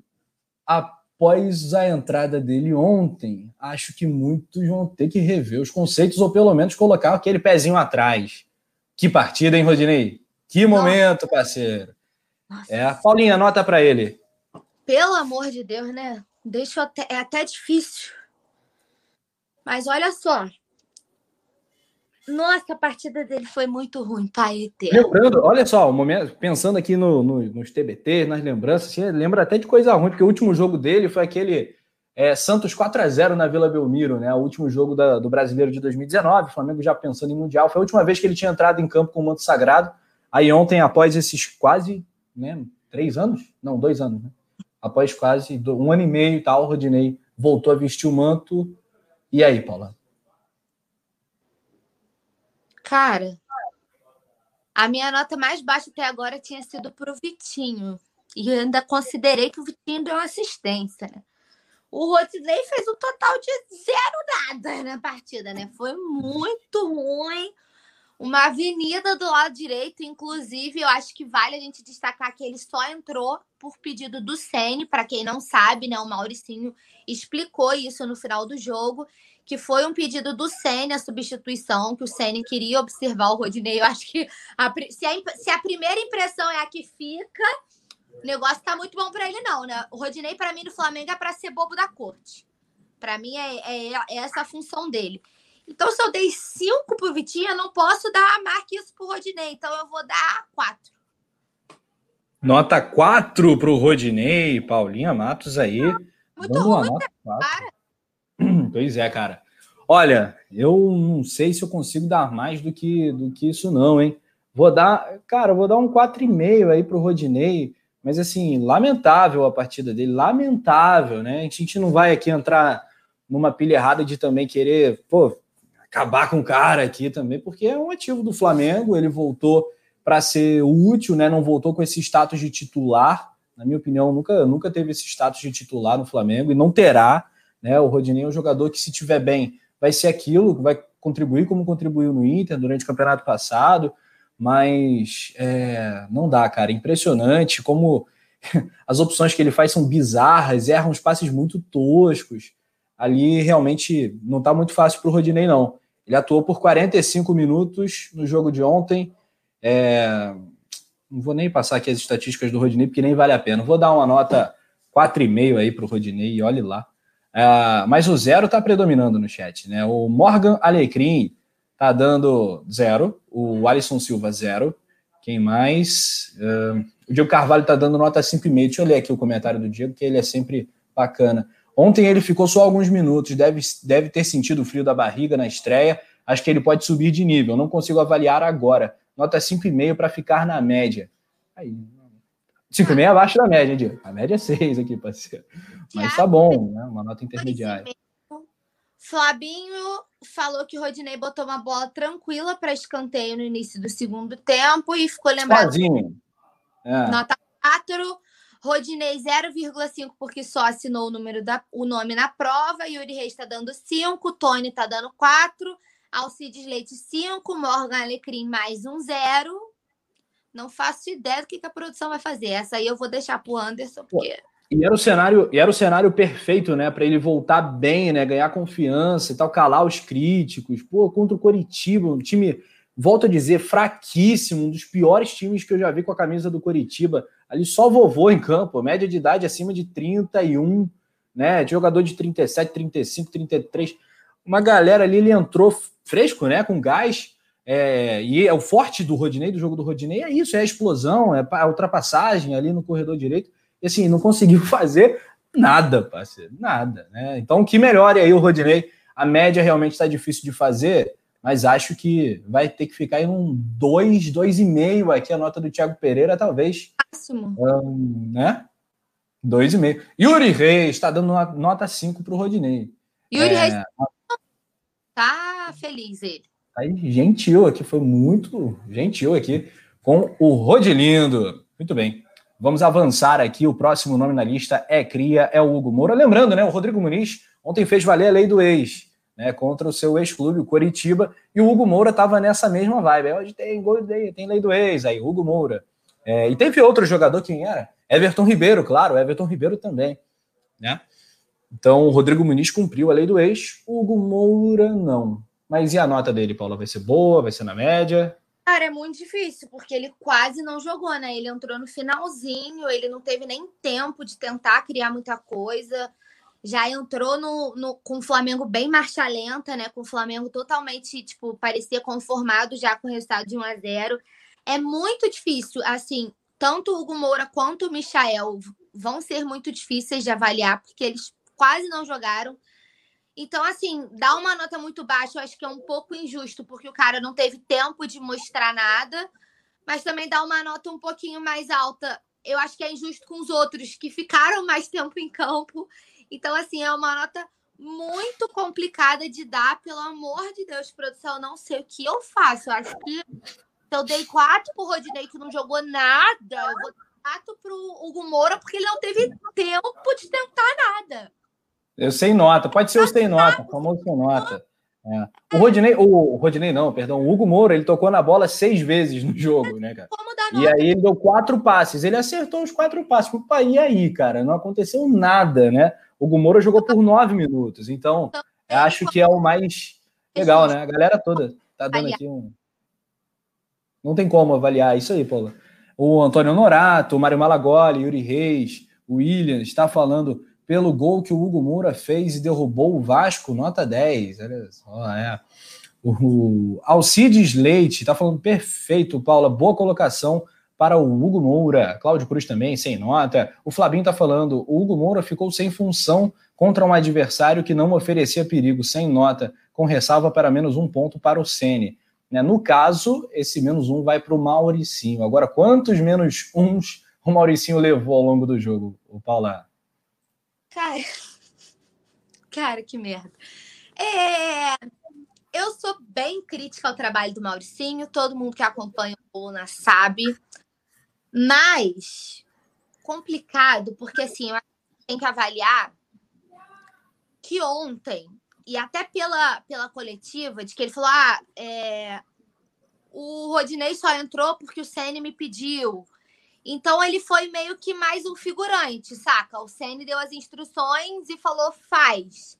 Então eu não sei até que ponto foi o Mauricinho ou foram as instruções do Ceni e ele só representou ali para não dizer que não tinha ninguém na beira de campo.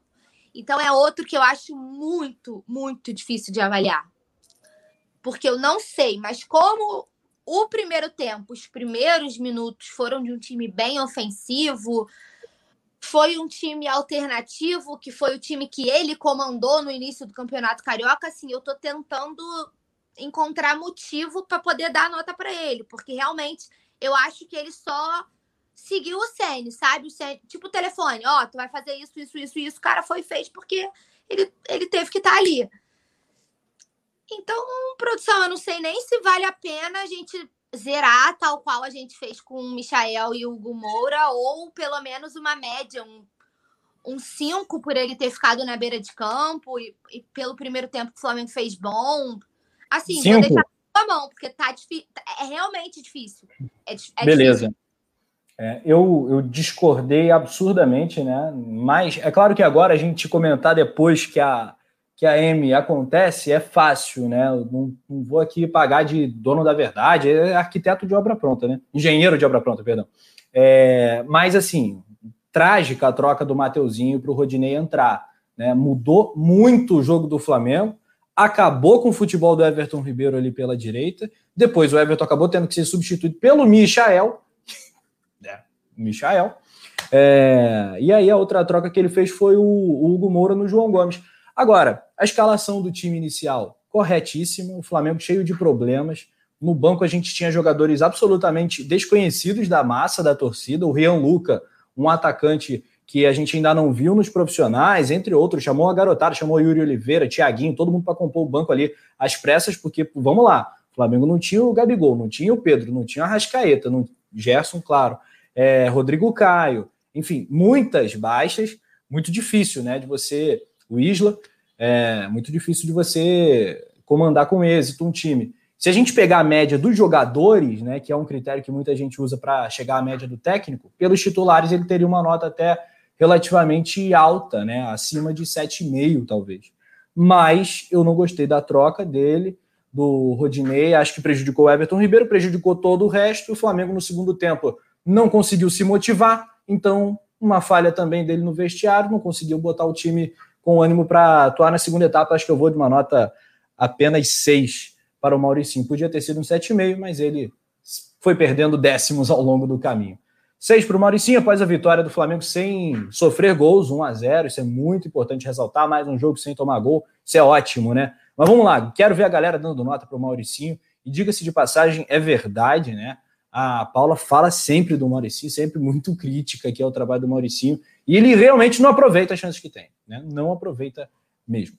Gustavo Linares dá uma nota 5, Mauricinho, nota 6,678 para o Urubu Rei aí você me quebra. O Mauricinho releva uma nota 6 do Mário Malagoli, do Tony CRF também. Cláudio Cruz dá 5,4. E aí, Paula? Eu acho que é por aí, 5,5. É, tem um 3 também. Vai de 5,5, produção. É Cuba, entendeu? Tem... Eu acho que é por aí. É, é essa a média. É, o Flamengo tá falando time sem motivação e previsível. Nota 6. Futebol burocrático é, deixar Vitinho jogar todo o jogo, nota 3. Francinei Castro, ótima lembrança, né? Porque ele tinha cinco trocas para fazer e fez apenas três. O Vitinho seguiu no campo de jogo, mas vamos lá também, né? Mas é... tinha banco, né? Ele ia tirar é, quem, né? Assim. De repente, deixar o, o Everton e colocar o Michael no Vitinho, não sei se seria uma boa troca, né? Provavelmente a gente já está criticando aqui do mesmo jeito. Eu acho que seis por meia dúzia, sabe? Então. É. Realmente foi, foi meio brabo ontem, meio punk, mas. Para domingo, Paula, será que a gente vai ter algum retorno? De repente, Cara, Pedro, né? Não sei. Espero que o Pedro, né? Eu acho que assim. Pedro e Gerson devem estar disponíveis para o jogo de domingo. Uhum. Mas eu acho que é, é, assim, sem querer me estender muito, porque a gente ainda tem que falar de Gabigol, a gente tem que falar de outras pautas e a gente está dando nosso horário. Eu acho que vale até o debate rápido. Gerson, o Flamengo já anunciou a venda, o Olympic já anunciou que entrou em acordo. É, vai ficar disponível enquanto o Flamengo tiver desfalques para a Copa América, né? Ele continua disponível. Não sei até que ponto vale a pena. Eu, tô, eu, eu realmente estou nessa dúvida ainda, e aí por isso que eu tô, tô levantando debate com vocês. Eu não sei até que ponto vale a pena a gente tentar aproveitar esses últimos dias de Gerson, ou a gente já começar a diminuir o ritmo do Gerson e já começar a dar rotatividade para a galera que vai ter que se virar para assumir o lugar dele. Será que vale a pena a gente insistir de manter a titularidade do Gerson, sabendo que daqui a um mês ele vai embora? Eu acho que talvez dar mais oportunidades ao João Gomes, o Thiago só volta né, no, no mês que vem, mas eu acho que dá oportunidade para outras peças para já entender para a hora que ele for o baque ser menor, eu acho. Se a gente ficar insistindo de Gerson titular, Gerson titular, Gerson titular, sem olhar os outros, o baque pode ser maior na hora que a gente realmente não tiver mais ele. Então, isso é uma coisa que me pega um pouco. Vai fazer muita falta. Eu não queria que o Gerson fosse embora. Mas como já foi anunciada a, a, a venda, eu acho que vale já começar a dar espaço para outros. Mas assim, queria ouvir de vocês, porque é uma situação é complicado, realmente. É, pode comentar no chat o que, que você acha. Eu acho que primeiro tem que testar as opções que tem, né? Num caso emergencial, o Gerson vai estar tá aí, né? E, mas a gente tem que fazer essa transição é, da melhor forma possível. Então tem que dar oportunidade, né? Eu, eu, não gosto desse verbo, né? O Tite é o mestre desse verbo, oportunizar. Tem que oportunizar o João Gomes, o Hugo Moura, o Rodrigo Caio voltando. Porra, essa droga dessa lesão do Rodrigo Caio é chata demais, né? Toda hora.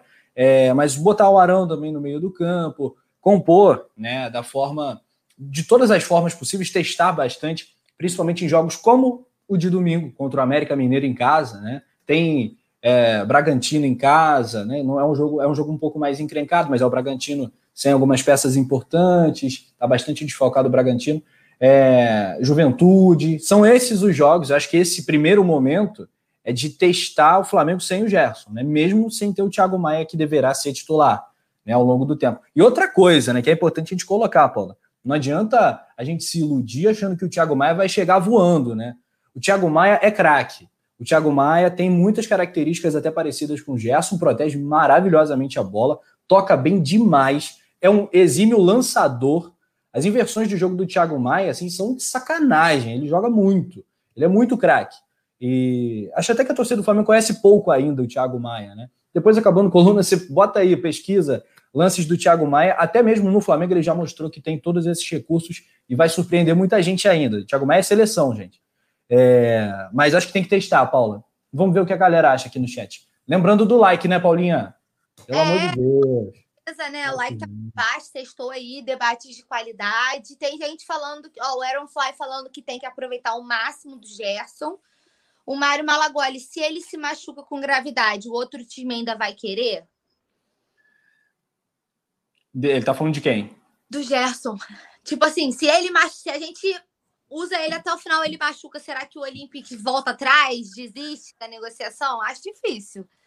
Não, muito difícil. Só se for um negócio muito grave, né? Que aí não vai desejar, ele não vai jogar nem pelo Flamengo. Mas, pô, tu vai desejar que o cara, né? Enfim. É, o Diego Carvalho falando que concorda comigo, que é hora de começar a testar na, na posição.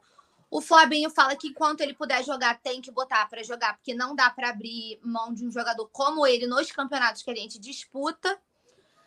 O Tony falando que tem que usar ele até o final. Eu não sei mesmo. Eu acho que contra o América eu tô com o Rafa. Eu acho que dá. É um adversário mais fraco e dá para já começar a dar ritmo aos outros, porque a saída dele é iminente, gente. Eu acho que ele pode entrar, tipo, pode começar jogando. E ele não tem jogado bem, né, Paula? Até mesmo com a seleção, né, e pelo próprio Flamengo, o Gerson não tá jogando bem. É óbvio, é, gente, isso é humano, né? O cara tá com a cabeça em outra coisa, né? Os dias do Gerson devem estar super corridos, ele tá num momento, né, que ele vai voltar para a Europa. É, poxa, é um desafio muito grande, a vida do cara muda, das pessoas que o cercam, né?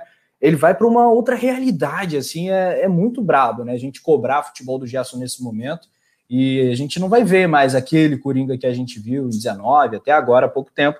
É, eu acho que a gente tem que desapegar um pouquinho. Mas respeito a opinião de quem acha que deva jogar o Gerson, porque ele é melhor né, que as outras opções, em tese. O Ronaldo, né, falando de volantes, o Ronaldo deixou o Flamengo agora em definitivo.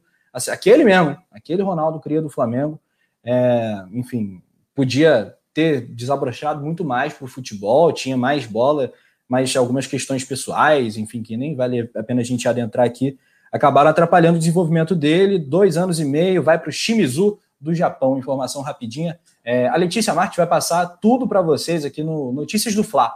Né, em instantes aqui no Coluna do Fla, a Lê vai assumir aqui o comando do Notícias.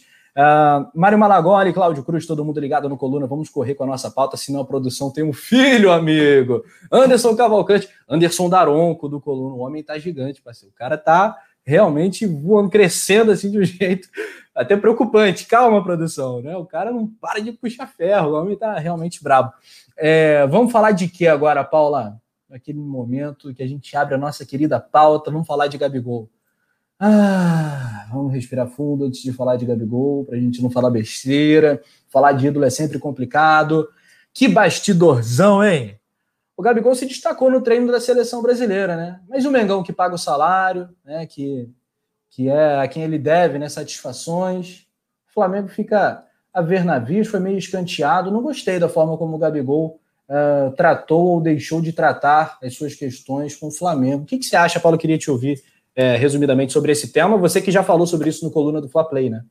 Isso, ia fazer o jabá, né? Vou dar uma resumida, mas eu acho que a minha análise mais completa tá lá no coluna do Fla Play, quem quiser conferir. Inclusive, eu expliquei, né, um pouquinho esse bastidor para quem não tá entendendo o que tá acontecendo. Até para a pessoa também poder ter a opinião dela, ela tem que saber os dois lados, né? E lá eu fiz questão de, de contar os dois lados. A minha avaliação é: tudo isso poderia ter sido evitado. Foi, foi totalmente necessário esse desgaste. Se o Gabigol tivesse cumprido o papel de empregador e respeitado a ordem superior. De empregado, né?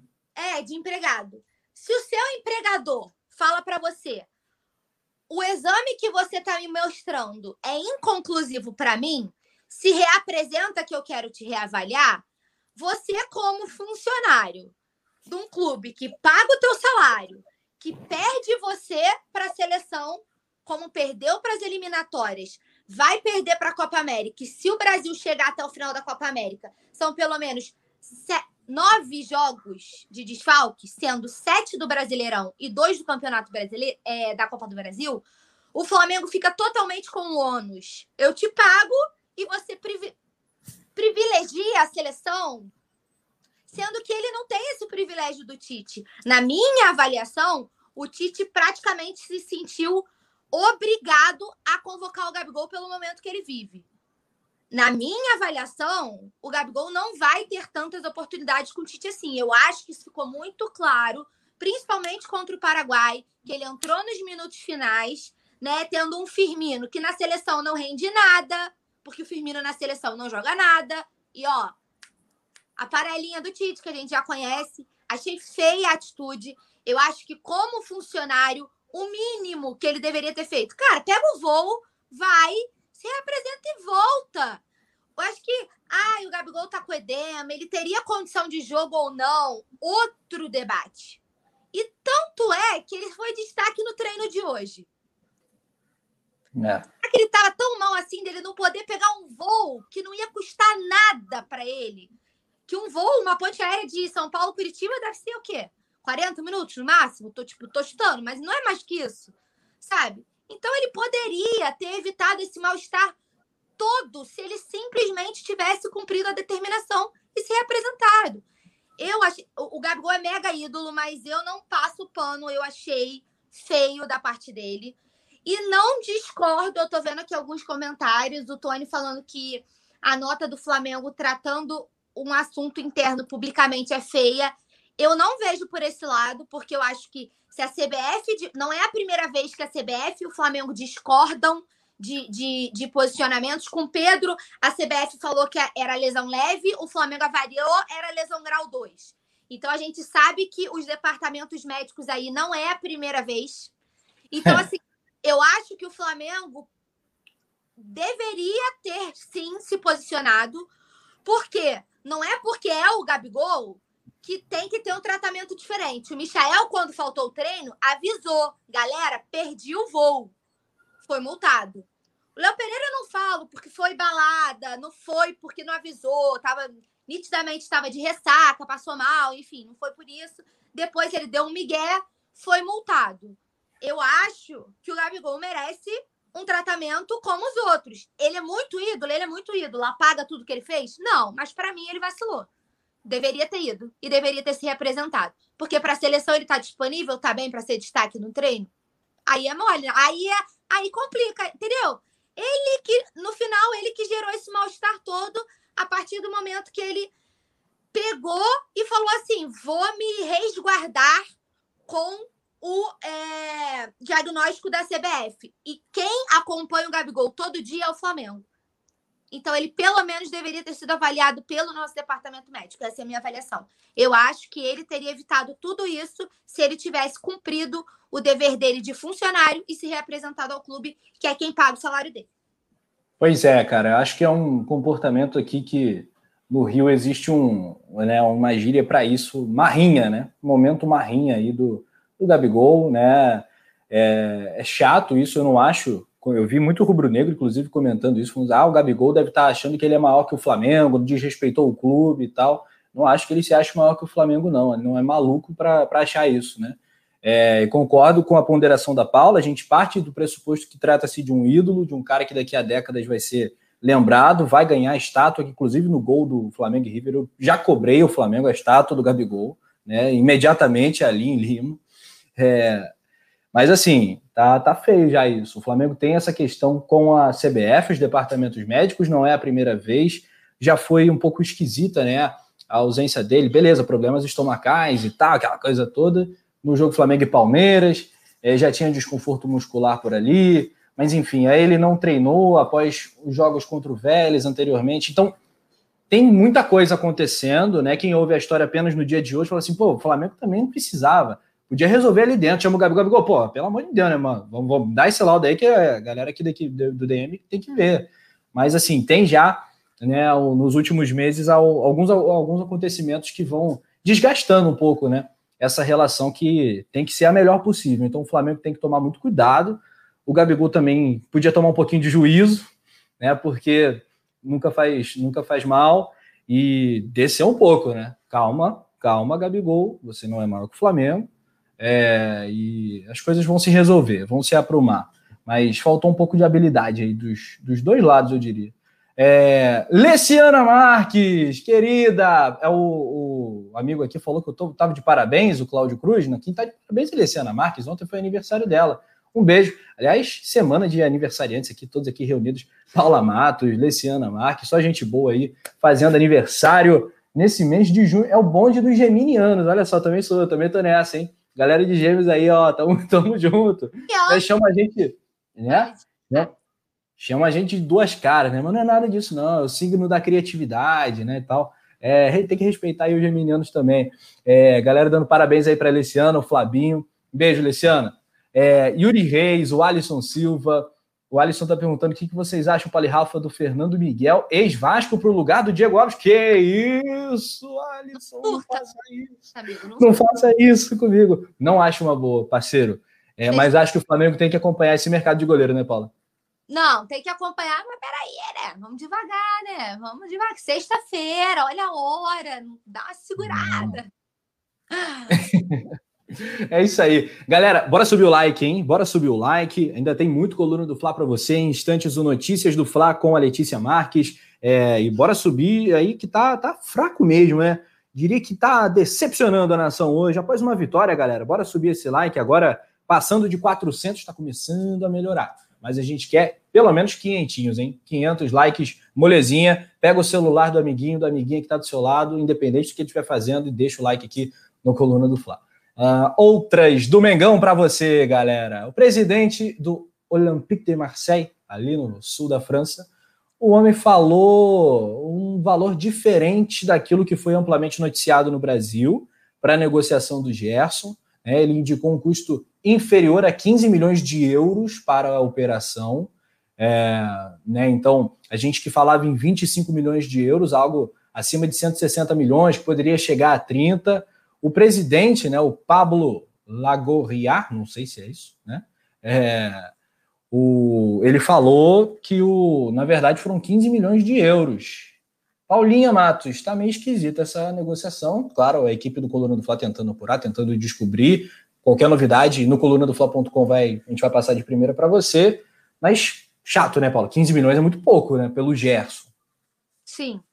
E aí eu acho que quando a gente debatia lá atrás, né, assim que foram divulgados os salários de tipo 25, podendo chegar a 30 milhões com bonificações, é. eu acho que até éramos nós dois que estávamos na bancada, a gente falou assim, cara, é o Gerson. Vai ser péssimo perder o Gerson por tudo que ele representa pelo jogador que é, mas é praticamente impossível você olhar para 190 milhões, quase 200 milhões de reais e falar não no meio de uma pandemia, não tem bilheteria, só se torcendo despencando a cada dia. Mas assim, Você rimou, Paulo, você acabou rimando ali sem querer, né? Fez um, um belo freestyle. Ah, eu tá vendo? Eu, eu surpreendo vocês quando vocês menos. Paulo Matos, é, Paulo Matos é uma pessoa musical, né? Essa que é a realidade. Então, quando você menos espera, já manda uma rima aqui, bem no flow aqui da Paulinha Matos e é tudo nosso. Fala aí, Paulo. Mas eu fiquei decepcionada, assim, porque eu acho que se o presidente chegou falando, é muito difícil que seja um valor diferente disso. Para que, que ele ia diminuir o valor que ele pagou? Eu acho que normalmente o cara se vangloria, tá ligado? Tipo, pô, eu realmente desembolsei porque eu queria o atleta. Mas, pô, aí ele tá falando que não. Veio mais barato. Aí eu acho que já.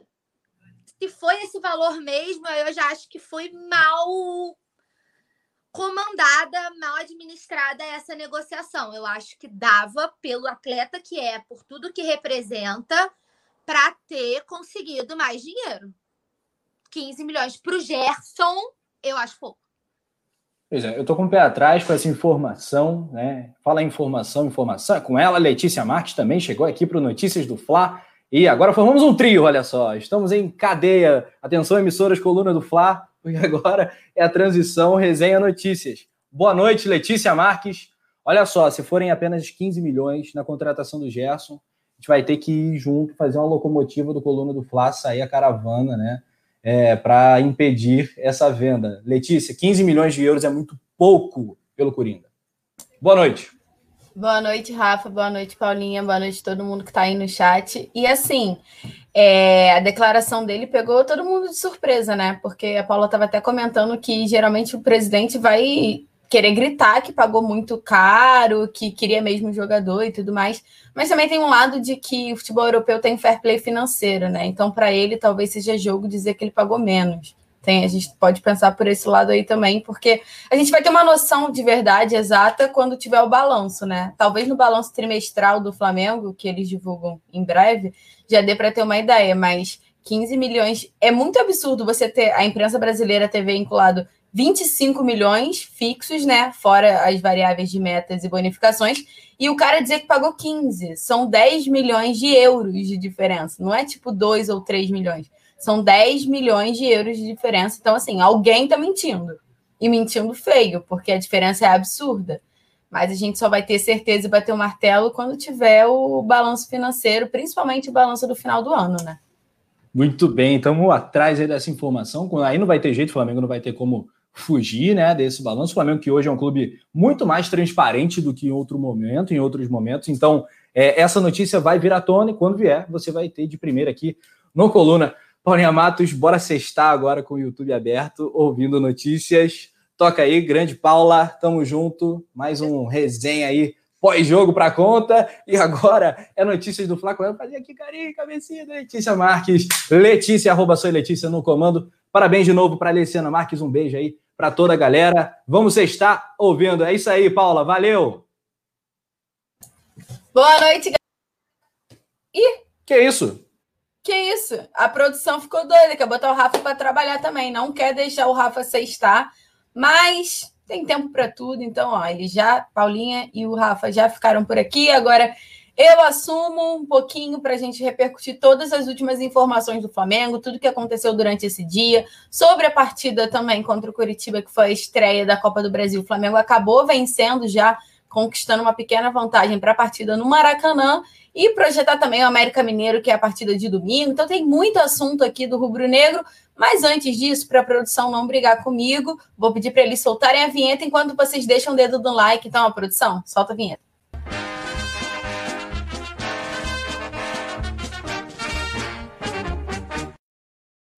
Olha, eu já pedi para vocês deixarem o dedo no like. Sexta-feira, cheio de informação do Flamengo, é para valorizar. Então, por favor, solta o dedo no like. Pós-jogo ainda, muita coisa para acontecer. Então, já falando sobre. Eu achei curioso aqui, eu já estou lendo o chat, já achei uma pergunta aqui curiosa, que foi o Alisson Silva. Letícia, o que você acha do Fernando Miguel quando o Diego Alves se aposentar? Não me agrada, não. Alguém agrada alguém aí, o Fernando Miguel, no lugar do Diego Alves? Responde aí, mas é uma pergunta boa, gostei. É, Yuri Reis, boa noite. Sextou da melhor forma. A gente está aqui com todas as informações do Flamengo. Vocês ligadinhos no chat. Solta o dedinho no like. Flabinho, boa noite também. Tá todo mundo por aqui, ó. E como eu falei, o Fla... desculpa. Como eu falei, o Flamengo estreou na Copa do Brasil ontem contra o Coritiba lá no Couto Pereira, conseguiu uma vitóriazinha por 1 a 0. Bem verdade que teve um gol mal anulado, então poderia ser 2 a 0 para ficar mais tranquilo, mas o que vale é o, quando o apito final e estava lá 1 a 0. O Flamengo traz essa vantagem para o confronto de volta que acontece no Maracanã na quarta-feira que vem. Em meio a isso, como o Flamengo teve essa primeira partida contra o Curitiba adiada, né? Era para ter acontecido na semana passada, a CBF acabou adiando por conta das convocações dos jogadores às eliminatórias. O Flamengo fez a primeira partida quando todo mundo já estava fazendo a segunda partida. Então o Flamengo já conhece todos os possíveis adversários das oitavas de final. E aí eu vou trazer quem são eles, quais são os possíveis adversários, adversários do Flamengo, trazendo todo mundo aqui. É, por enquanto, já tem todos os classificados, como eu falei, falta só a definição entre Flamengo e Curitiba. Quem já está classificado são Santos, Bahia, CRB, São Paulo, Fluminense, Fortaleza, Grêmio, Criciúma, Atlético Paranaense, Atlético Mineiro, Atlético Goianiense, Vitória, Juazeirense, ABC e Vasco. Esses são os clubes classificados às oitavas de final da Libertadores da América. E aí, espera essa definição da última vaga que está entre Flamengo e Curitiba, que o Flamengo tem uma vantagem, como eu falei, porque ganhou o jogo por 1 a 0 e será definida na próxima quarta-feira, quando o Rubro Negro enfrenta o Curitiba no Maracanã. A gente pode destacar que na quarta-feira, quando eu estava aqui fazendo notícias, aconteceu uma coisa muito chata lá em São Paulo. O Palmeiras acabou eliminado pelo CRB nos pênaltis e também outro clube que foi eliminado na quarta-feira também foi o Cruzeiro. Então, essa, esse jogo aí do Palmeiras foi considerado a zebra da, da terceira fase da Copa do Brasil. E já é um adversário a menos para o Flamengo na, em busca da caminhada do Tetra. Né? O Flamengo já conquistou a Copa do Brasil três vezes, está em busca da quarta taça. Vale lembrar que a Copa do Brasil é um dos únicos títulos que essa geração formada em 2019 não conquistou Porque fora isso, já conquistou todos. Falta só a Copa do Brasil. Vamos lembrar também que a Copa do Brasil é a competição que mais paga no cenário nacional. Então, acho que, se eu não me engano, é, pode chegar até 75 milhões o campeão. É muita coisa, muita coisa. Então, o Flamengo vai em busca dessa, dessa taça aí. A galera não gostou do, do Fernando Miguel. Já li alguns comentários aqui. É, o Flabinho está dizendo: os grandes estão caindo na Copa do Brasil. Verdade, ó. Como eu falei, Palmeiras caiu, Cruzeiro que a gente sabe que vive uma péssima fase, mas assim, é o Cruzeiro, né? Um dos maiores acho que é o maior campeão da Copa do Brasil. Acho que sim. Mas então, assim, o caminho tá ficando mais livre para o Flamengo. Na, no jogo do contra o Curitiba, teve uma polêmica envolvendo o Gabigol. A gente trouxe tudo aqui em primeira mão no coluna do Fla.com, no coluna do Fla Play, a gente está sempre de olho em todas as últimas informações do Flamengo. E aconteceu uma polêmica, né? O Gabigol, que estava com a seleção brasileira, não se reapresentou ao Flamengo, se resguardando no diagnóstico da CBF, que constatou um pequeno edema na perna direita. E ele não foi para o jogo, mesmo combinando com o Flamengo. O departamento de futebol avalia uma punição para o jogador, né? Uma multa, alguma advertência. Ainda não foi definido o que vai acontecer com o Gabigol, mas é, o fato é que o departamento médico de futebol analisa, já que não ficou nem um pouco feliz com a com a atitude do atacante. Só que nessa sexta-feira, o Gabriel já se reapresentou à seleção brasileira. É, dia 11, né, sexta-feira, foi o dia que a seleção brasileira se juntou para a partida da Copa América num hotel em São Paulo. Todos os jogadores estão chegando lá ao longo do dia, inclusive já realizaram treinamentos, e é justamente esse o assunto.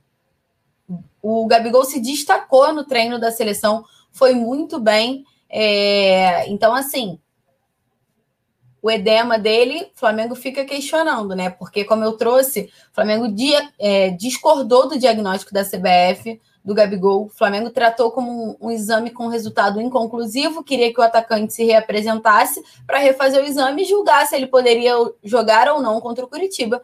Mas o atacante segurou no diagnóstico da CBF, disse que era um edema e não foi.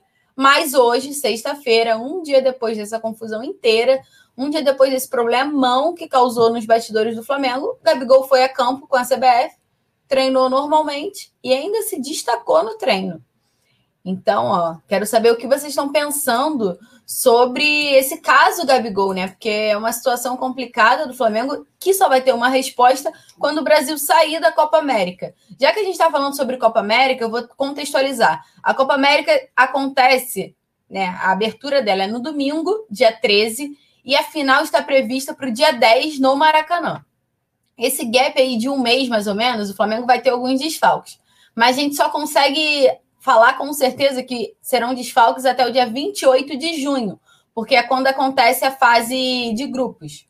A partir daí, os desfalques serão somente se a seleção brasileira, se a seleção do Uruguai, se a seleção paraguai, se a seleção do Chile se classificarem para as quartas de final, porque são as seleções que o Flamengo tem representante.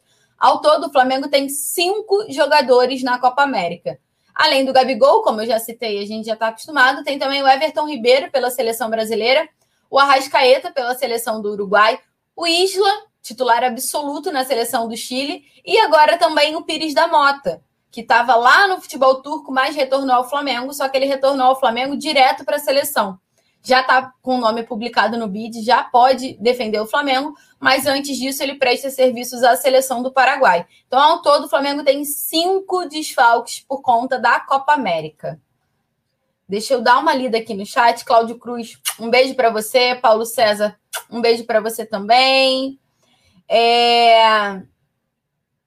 Matos está perguntando se torcem para o Gabigol ou para o Flamengo. Caso o Gabigol é sempre uma polêmica. É... Matos está dizendo: manda o Gabigol cobrar o salário dele a CBF. Agora ele tem que sentar no banco por pre... por... para o Pedro. Ih, quase um trava-língua aqui para mim. é... Flabinho, Flamengo tem que questionar a inconclusividade do exame feito pelo Departamento Médico da CBF e não punir o Gabigol. Mas, Flabinho, não foi o que aconteceu. O Departamento Médico da CBF diagnosticou né, com o exame um edema. O Flamengo entende que esse exame deu um resultado inconclusivo. Então, são dois diagnósticos diferentes. para a CBF foi divulgado como um edema e para o Flamengo o diagnóstico era inconclusivo. E por isso o Flamengo queria que ele fizesse um novo exame. O Gabriel não se reapresentou ao Flamengo, não fez o um novo exame, né? Consequentemente. Então, por isso ele ficou fora. E aí o Flamengo entende que ele desrespeitou a norma do clube, já que ele estava relacionado para a partida contra o Coritiba e teria que estar no hotel junto com a delegação. Essa é a situação. É, agora, já dando continuidade, mas ainda falando sobre a Copa América, é, cadê? O que acontece? Temos uma novidade aí. Como eu falei, o Isla está com a seleção do Chile, a jogador do Flamengo, titular absoluto no Flamengo na lateral direita, e ele rasgou tantos elogios ao centro de treinamento Ninho do Urubu que conseguiu que a seleção chilena fizesse a preparação para a Copa América lá no Ninho do Urubu. Então, o Isla, junto com a seleção chilena, e também o Vidal, que é um nome conhecidíssimo da, da torcida do Flamengo, vão treinar para a Copa América no Ninho do Urubu. Vai ter uma logística inteira para que as atividades sejam feitas lá e ainda assim não atrapalhe os treinamentos do Flamengo, já que o Flamengo tem uma uma sequência de jogos aí. Por enquanto, os treinamentos serão nos dias 15 e 16 de junho. É, a seleção do Chile vai estar se recuperando física e taticamente depois desse confronto contra a Argentina que está previsto. E aí o Isla conseguiu que fosse feito esse, essa pequena parceria entre a seleção do Chile e o Flamengo com a seleção chilena treinando no ninho do Urubu. É... Matos está dizendo: quem paga o salário do Gabigol é o Flamengo, ele tem que se apresentar. Concordo. Ah, Alisson, eu não sei muito sobre o goleiro da Fiorentina, então vou ficar te devendo uma resposta. Se alguém souber e aprovar a contratação do goleiro da Fiorentina, fala aqui no chat com o Alisson, porque ele está perguntando e eu confesso que não sei muito bem sobre ele. Cadê? Yuri Reis está dizendo: vem Vidal. A galera já fica louca pensando que o Vidal está treinando no ninho do Urubu. Já vou eu falar, já vou adiantar que com certeza vai ter um monte de mídia do Vidal lá no ninho do Urubu, com jogadores também. Então, ó, a gente já pode se preparar aí para ter o nome do Vidal cada vez mais falado na torcida do Flamengo. Pulando aí um pouco de Copa América, de Copa do Brasil, que eu já falei, o Flamengo vira a chave e foca totalmente agora no Campeonato Brasileiro. O Flamengo joga domingo contra o América Mineiro pela terceira rodada do Campeonato Brasileiro no Maracanã. E para essa partida, o Flamengo se reapresentou né, nessa sexta-feira para iniciar a preparação para esse jogo e teve todo mundo à disposição: Rodrigo Caio, Gerson e Pedro, que foram jogadores que ficaram fora do confronto da Copa do Brasil de ontem contra o Curitiba. Todo mundo lembra que o Gerson e o Pedro ficaram fora porque eles voltaram da seleção olímpica, chegaram muito em cima da hora. Foi um desgaste muito absurdo para chegar ao Brasil, né? Eles estavam vindo da Sérvia. Então o Flamengo optou por esse dia de descanso aos dois atletas para poder contar com eles para essa partida já do América Mineiro. Principalmente porque o Gabigol já tinha sido convocado para a Copa América, então Pedro deve assumir a titularidade aí sem muitos questionamentos. Então precisa do Pedro descansado, assim como o Gerson também é, a seleção brasileira olímpica ficou cerca de 12 horas no aeroporto até chegar ao Brasil. Chegou ao Brasil por volta das 6 da manhã de ontem. Aí chegou em São Paulo, até eles irem para Curitiba seria uma outra logística, então o Flamengo optou por deixá-los fora. Mas está tudo bem, eles já se representaram hoje também, junto com todo o elenco do Flamengo que jogou ontem. Foi um treinamento super normal no Ninho do Urubu. E quem também treinou foi o Rodrigo Caio. A gente tem que destacar que o Rodrigo Caio ele foi convocado para as partidas das eliminatórias pela seleção brasileira e ficou fora, por exemplo, da última partida, do último confronto contra o Paraguai, porque ele sentiu algumas dores e tudo mais, e aí ele nem foi relacionado para a partida. Então ele retornou ao Flamengo e não foi relacionado também para a partida contra o Curitiba. Mas nessa sexta-feira ele treinou normalmente com o elenco ele era a principal preocupação do Flamengo para essa partida contra o América Mineiro, por conta dessas dores no joelho que eu falei que ele sentiu é, na seleção brasileira. Disse também que ele não viajou para Curitiba, mas está tudo normal, treinou tranquilo lá no Ninho do Urubu. Vamos lembrar que o Flamengo está fazendo treinamentos com com o Maurício Souza, já que o Rogério Senna testou positivo para Covid-19 e não vai comandar o, o Flamengo nessa, nessa partida de domingo também. O Rogério Senna deve voltar a campo, né, à beira do gramado, somente contra o Curitiba na Copa do Brasil, quarta-feira que vem. Só para a gente saber o que está acontecendo. É... Paralelo a isso, eu vou dar uma passadinha aqui no chat, já vou pedir para vocês deixarem o dedo no like. Quero ver 500 likes hoje, galera. Solta o dedo aí, o Flamengo venceu na Copa do Brasil, tá com um pé na classificação às oitavas e vocês não estão soltando o dedo no like. É, cadê? Vamos lá. Cláudio Cruz. Letícia, falaram que se o Flamengo vendesse o Gerson, não precisaria vender mais jogadores, porque atingiram a meta. E eu pergunto por que vendeu o Gerson. é, então. O ponto é que assim, o Flamengo vendeu o Gerson, a gente tá. A gente até comentou sobre os valores um pouquinho antes de iniciar o Notícias, né? O, a, o Rafa, o Rafa, o Rafa e a Paulinha estavam comentando. Já vou trazer a notícia do Olympique de Marseille, a gente vai debater mas é porque o Flamengo precisa fazer dinheiro em caixa. O Flamengo paga ainda, gente. A gente tem que lembrar que o Flamengo ainda paga. O, o Gabigol ainda paga o Pedro, só para vocês terem uma noção aí. Então, assim, a venda do Gerson vai ajudar muito financeiramente ao Flamengo, mas não impede que outras negociações sejam feitas. Assim, o que a gente entende, e já estava no planejamento do Flamengo, Marcos Braz, que é o vice-presidente de futebol, já falou diversas vezes sobre isso, é que o Flamengo planejava para essa temporada perder um titular, só um. Que ao que tudo indica vai ser somente o Gerson. E aí as outras negociações serão de alguns atletas que talvez não estejam sendo tão aproveitados no Flamengo, como é o caso de uma que você já me deu um gancho maravilhoso para a gente já ir para a próxima notícia, que é a negociação do Ronaldo. Lembram dele, o volante do Flamengo, novinho, que atua no Bahia, se eu não me engano? O Flamengo acertou a negociação do Ronaldo com o clube japonês. Ele estava em reta final de contrato com o Rubro Negro, não estava sendo aproveitado, ele estava no ninho do Urubu treinando separado, não ia ser utilizado. O Flamengo não conseguiu nenhum empréstimo novamente com ele é, em clubes da Série A, como tinha acontecido na temporada passada. Então, o Flamengo acertou essa negociação com o clube japonês. É um pré-contrato de dois anos e meio com o. Hum, e aí, vou falar ou não vou falar? Vou falar. É Shimizu S-Pulse é o time do, do Japão que acertou a contratação do volante Ronaldo. Ele já está de malas prontas, ele tinha um contrato se encerrando nesse mês de junho, né? Dia 30, dia 30 junho é 30, né?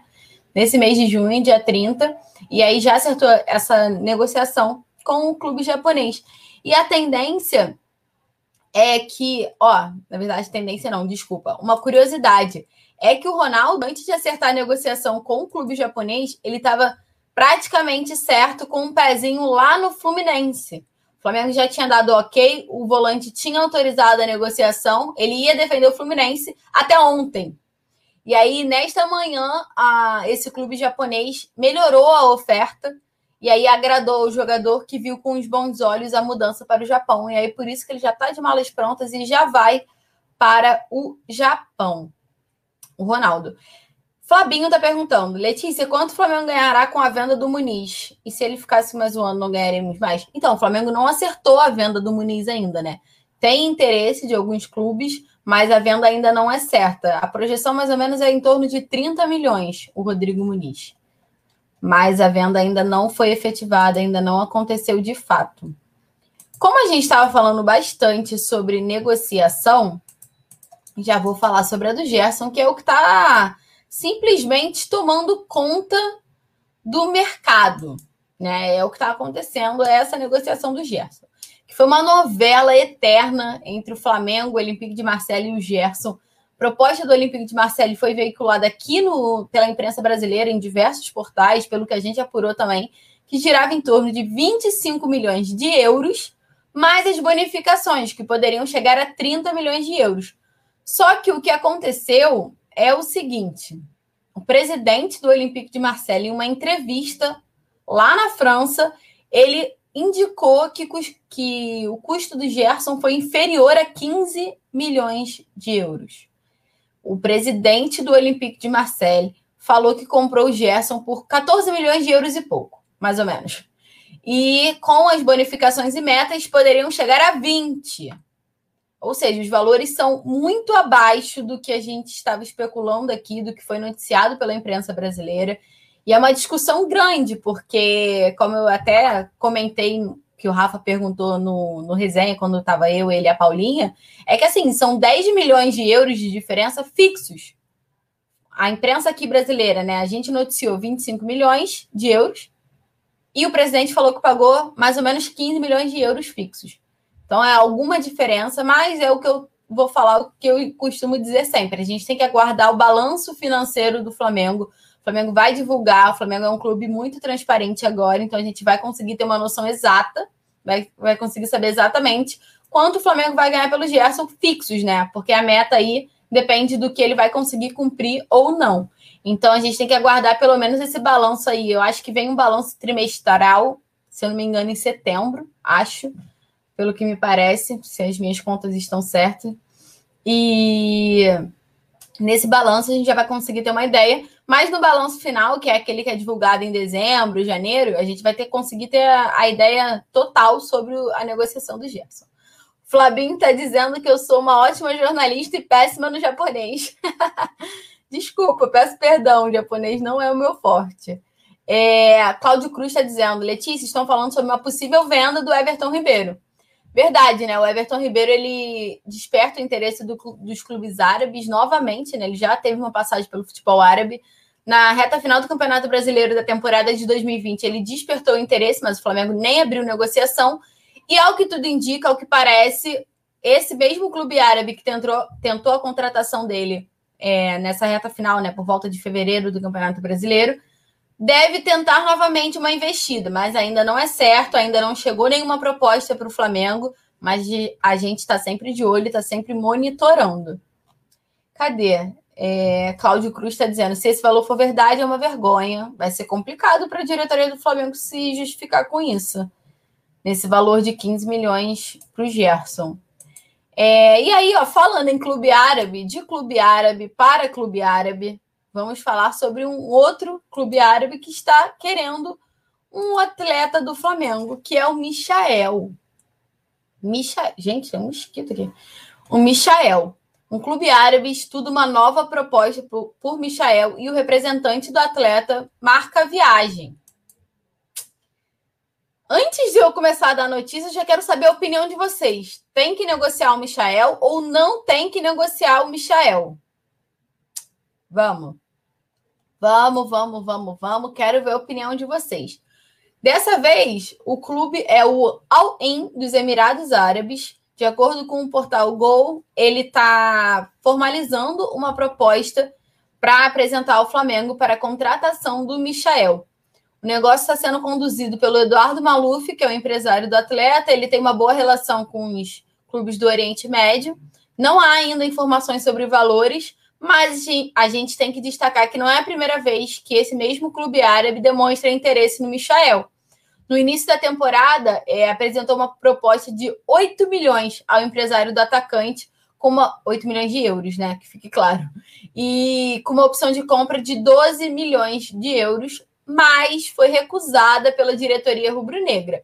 Então agora há uma expectativa de uma nova proposta pelo Michael. O Eduardo Maluf, como eu falei, inclusive vai viajar aos Emirados Árabes para sentar com, com os representantes do clube para formalizar essa proposta ao Flamengo.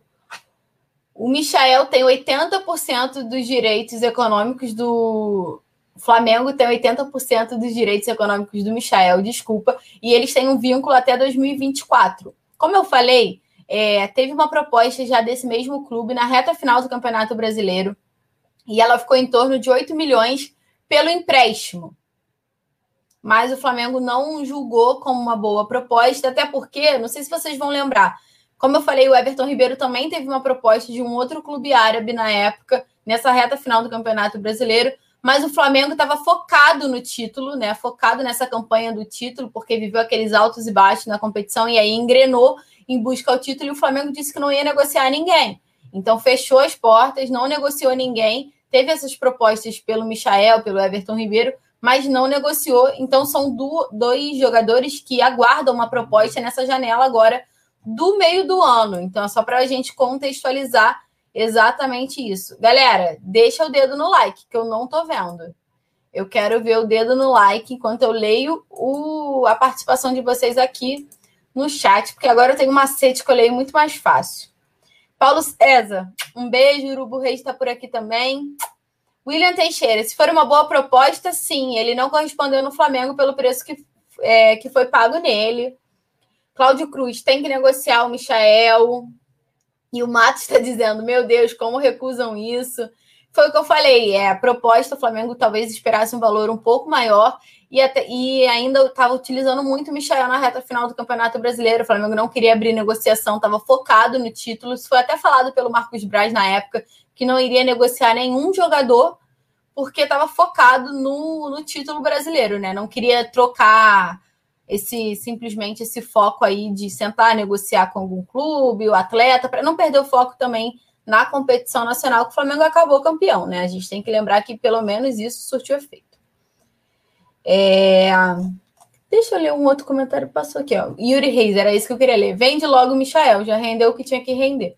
E o Diego Carvalho está dizendo: independente do valor, vende logo o Michael.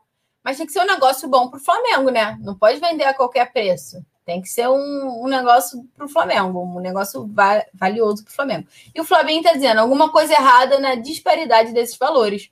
Começa a lembrar as antigas diretorias do Flamengo. Foi o que eu falei. Se os valores estiverem realmente errados, né? São 10 milhões de euros de diferença, então a diretoria vai ter um problema para justificar a nação rubro-negra o porquê disso aconteceu. É... é isso, gente. Foram essas as notícias que a gente trouxe hoje nessa sexta-feira de muito Flamengo para vocês. Flamengo venceu a partida de ontem contra o Curitiba por 1 a 0 e vai decidir a classificação às, às oitavas de final, né? Quarta-feira no Curitiba contra o Curitiba no Maracanã. O Flamengo venceu por 1x0, então tem essa vantagemzinha aí pequena, né? Pequena vantagem, 1x0. Que a gente tem que ficar de olho o que está acontecendo na Copa do Brasil. Tá uma loucura. E também, só para lembrar a todos vocês, que domingo o Flamengo enfrenta o América Mineiro, 4 horas da tarde, no Maracanã, pela terceira rodada do Campeonato Brasileiro. Eu falei América Mineiro, tá certo. É, transmissão do Coluna do Fla. Eu, Rafa, Túlio, todo mundo aqui, então é só vocês ficarem ligados. Produção, encerramos por aqui o programa e sextou para todo mundo com saudações rubro-negras.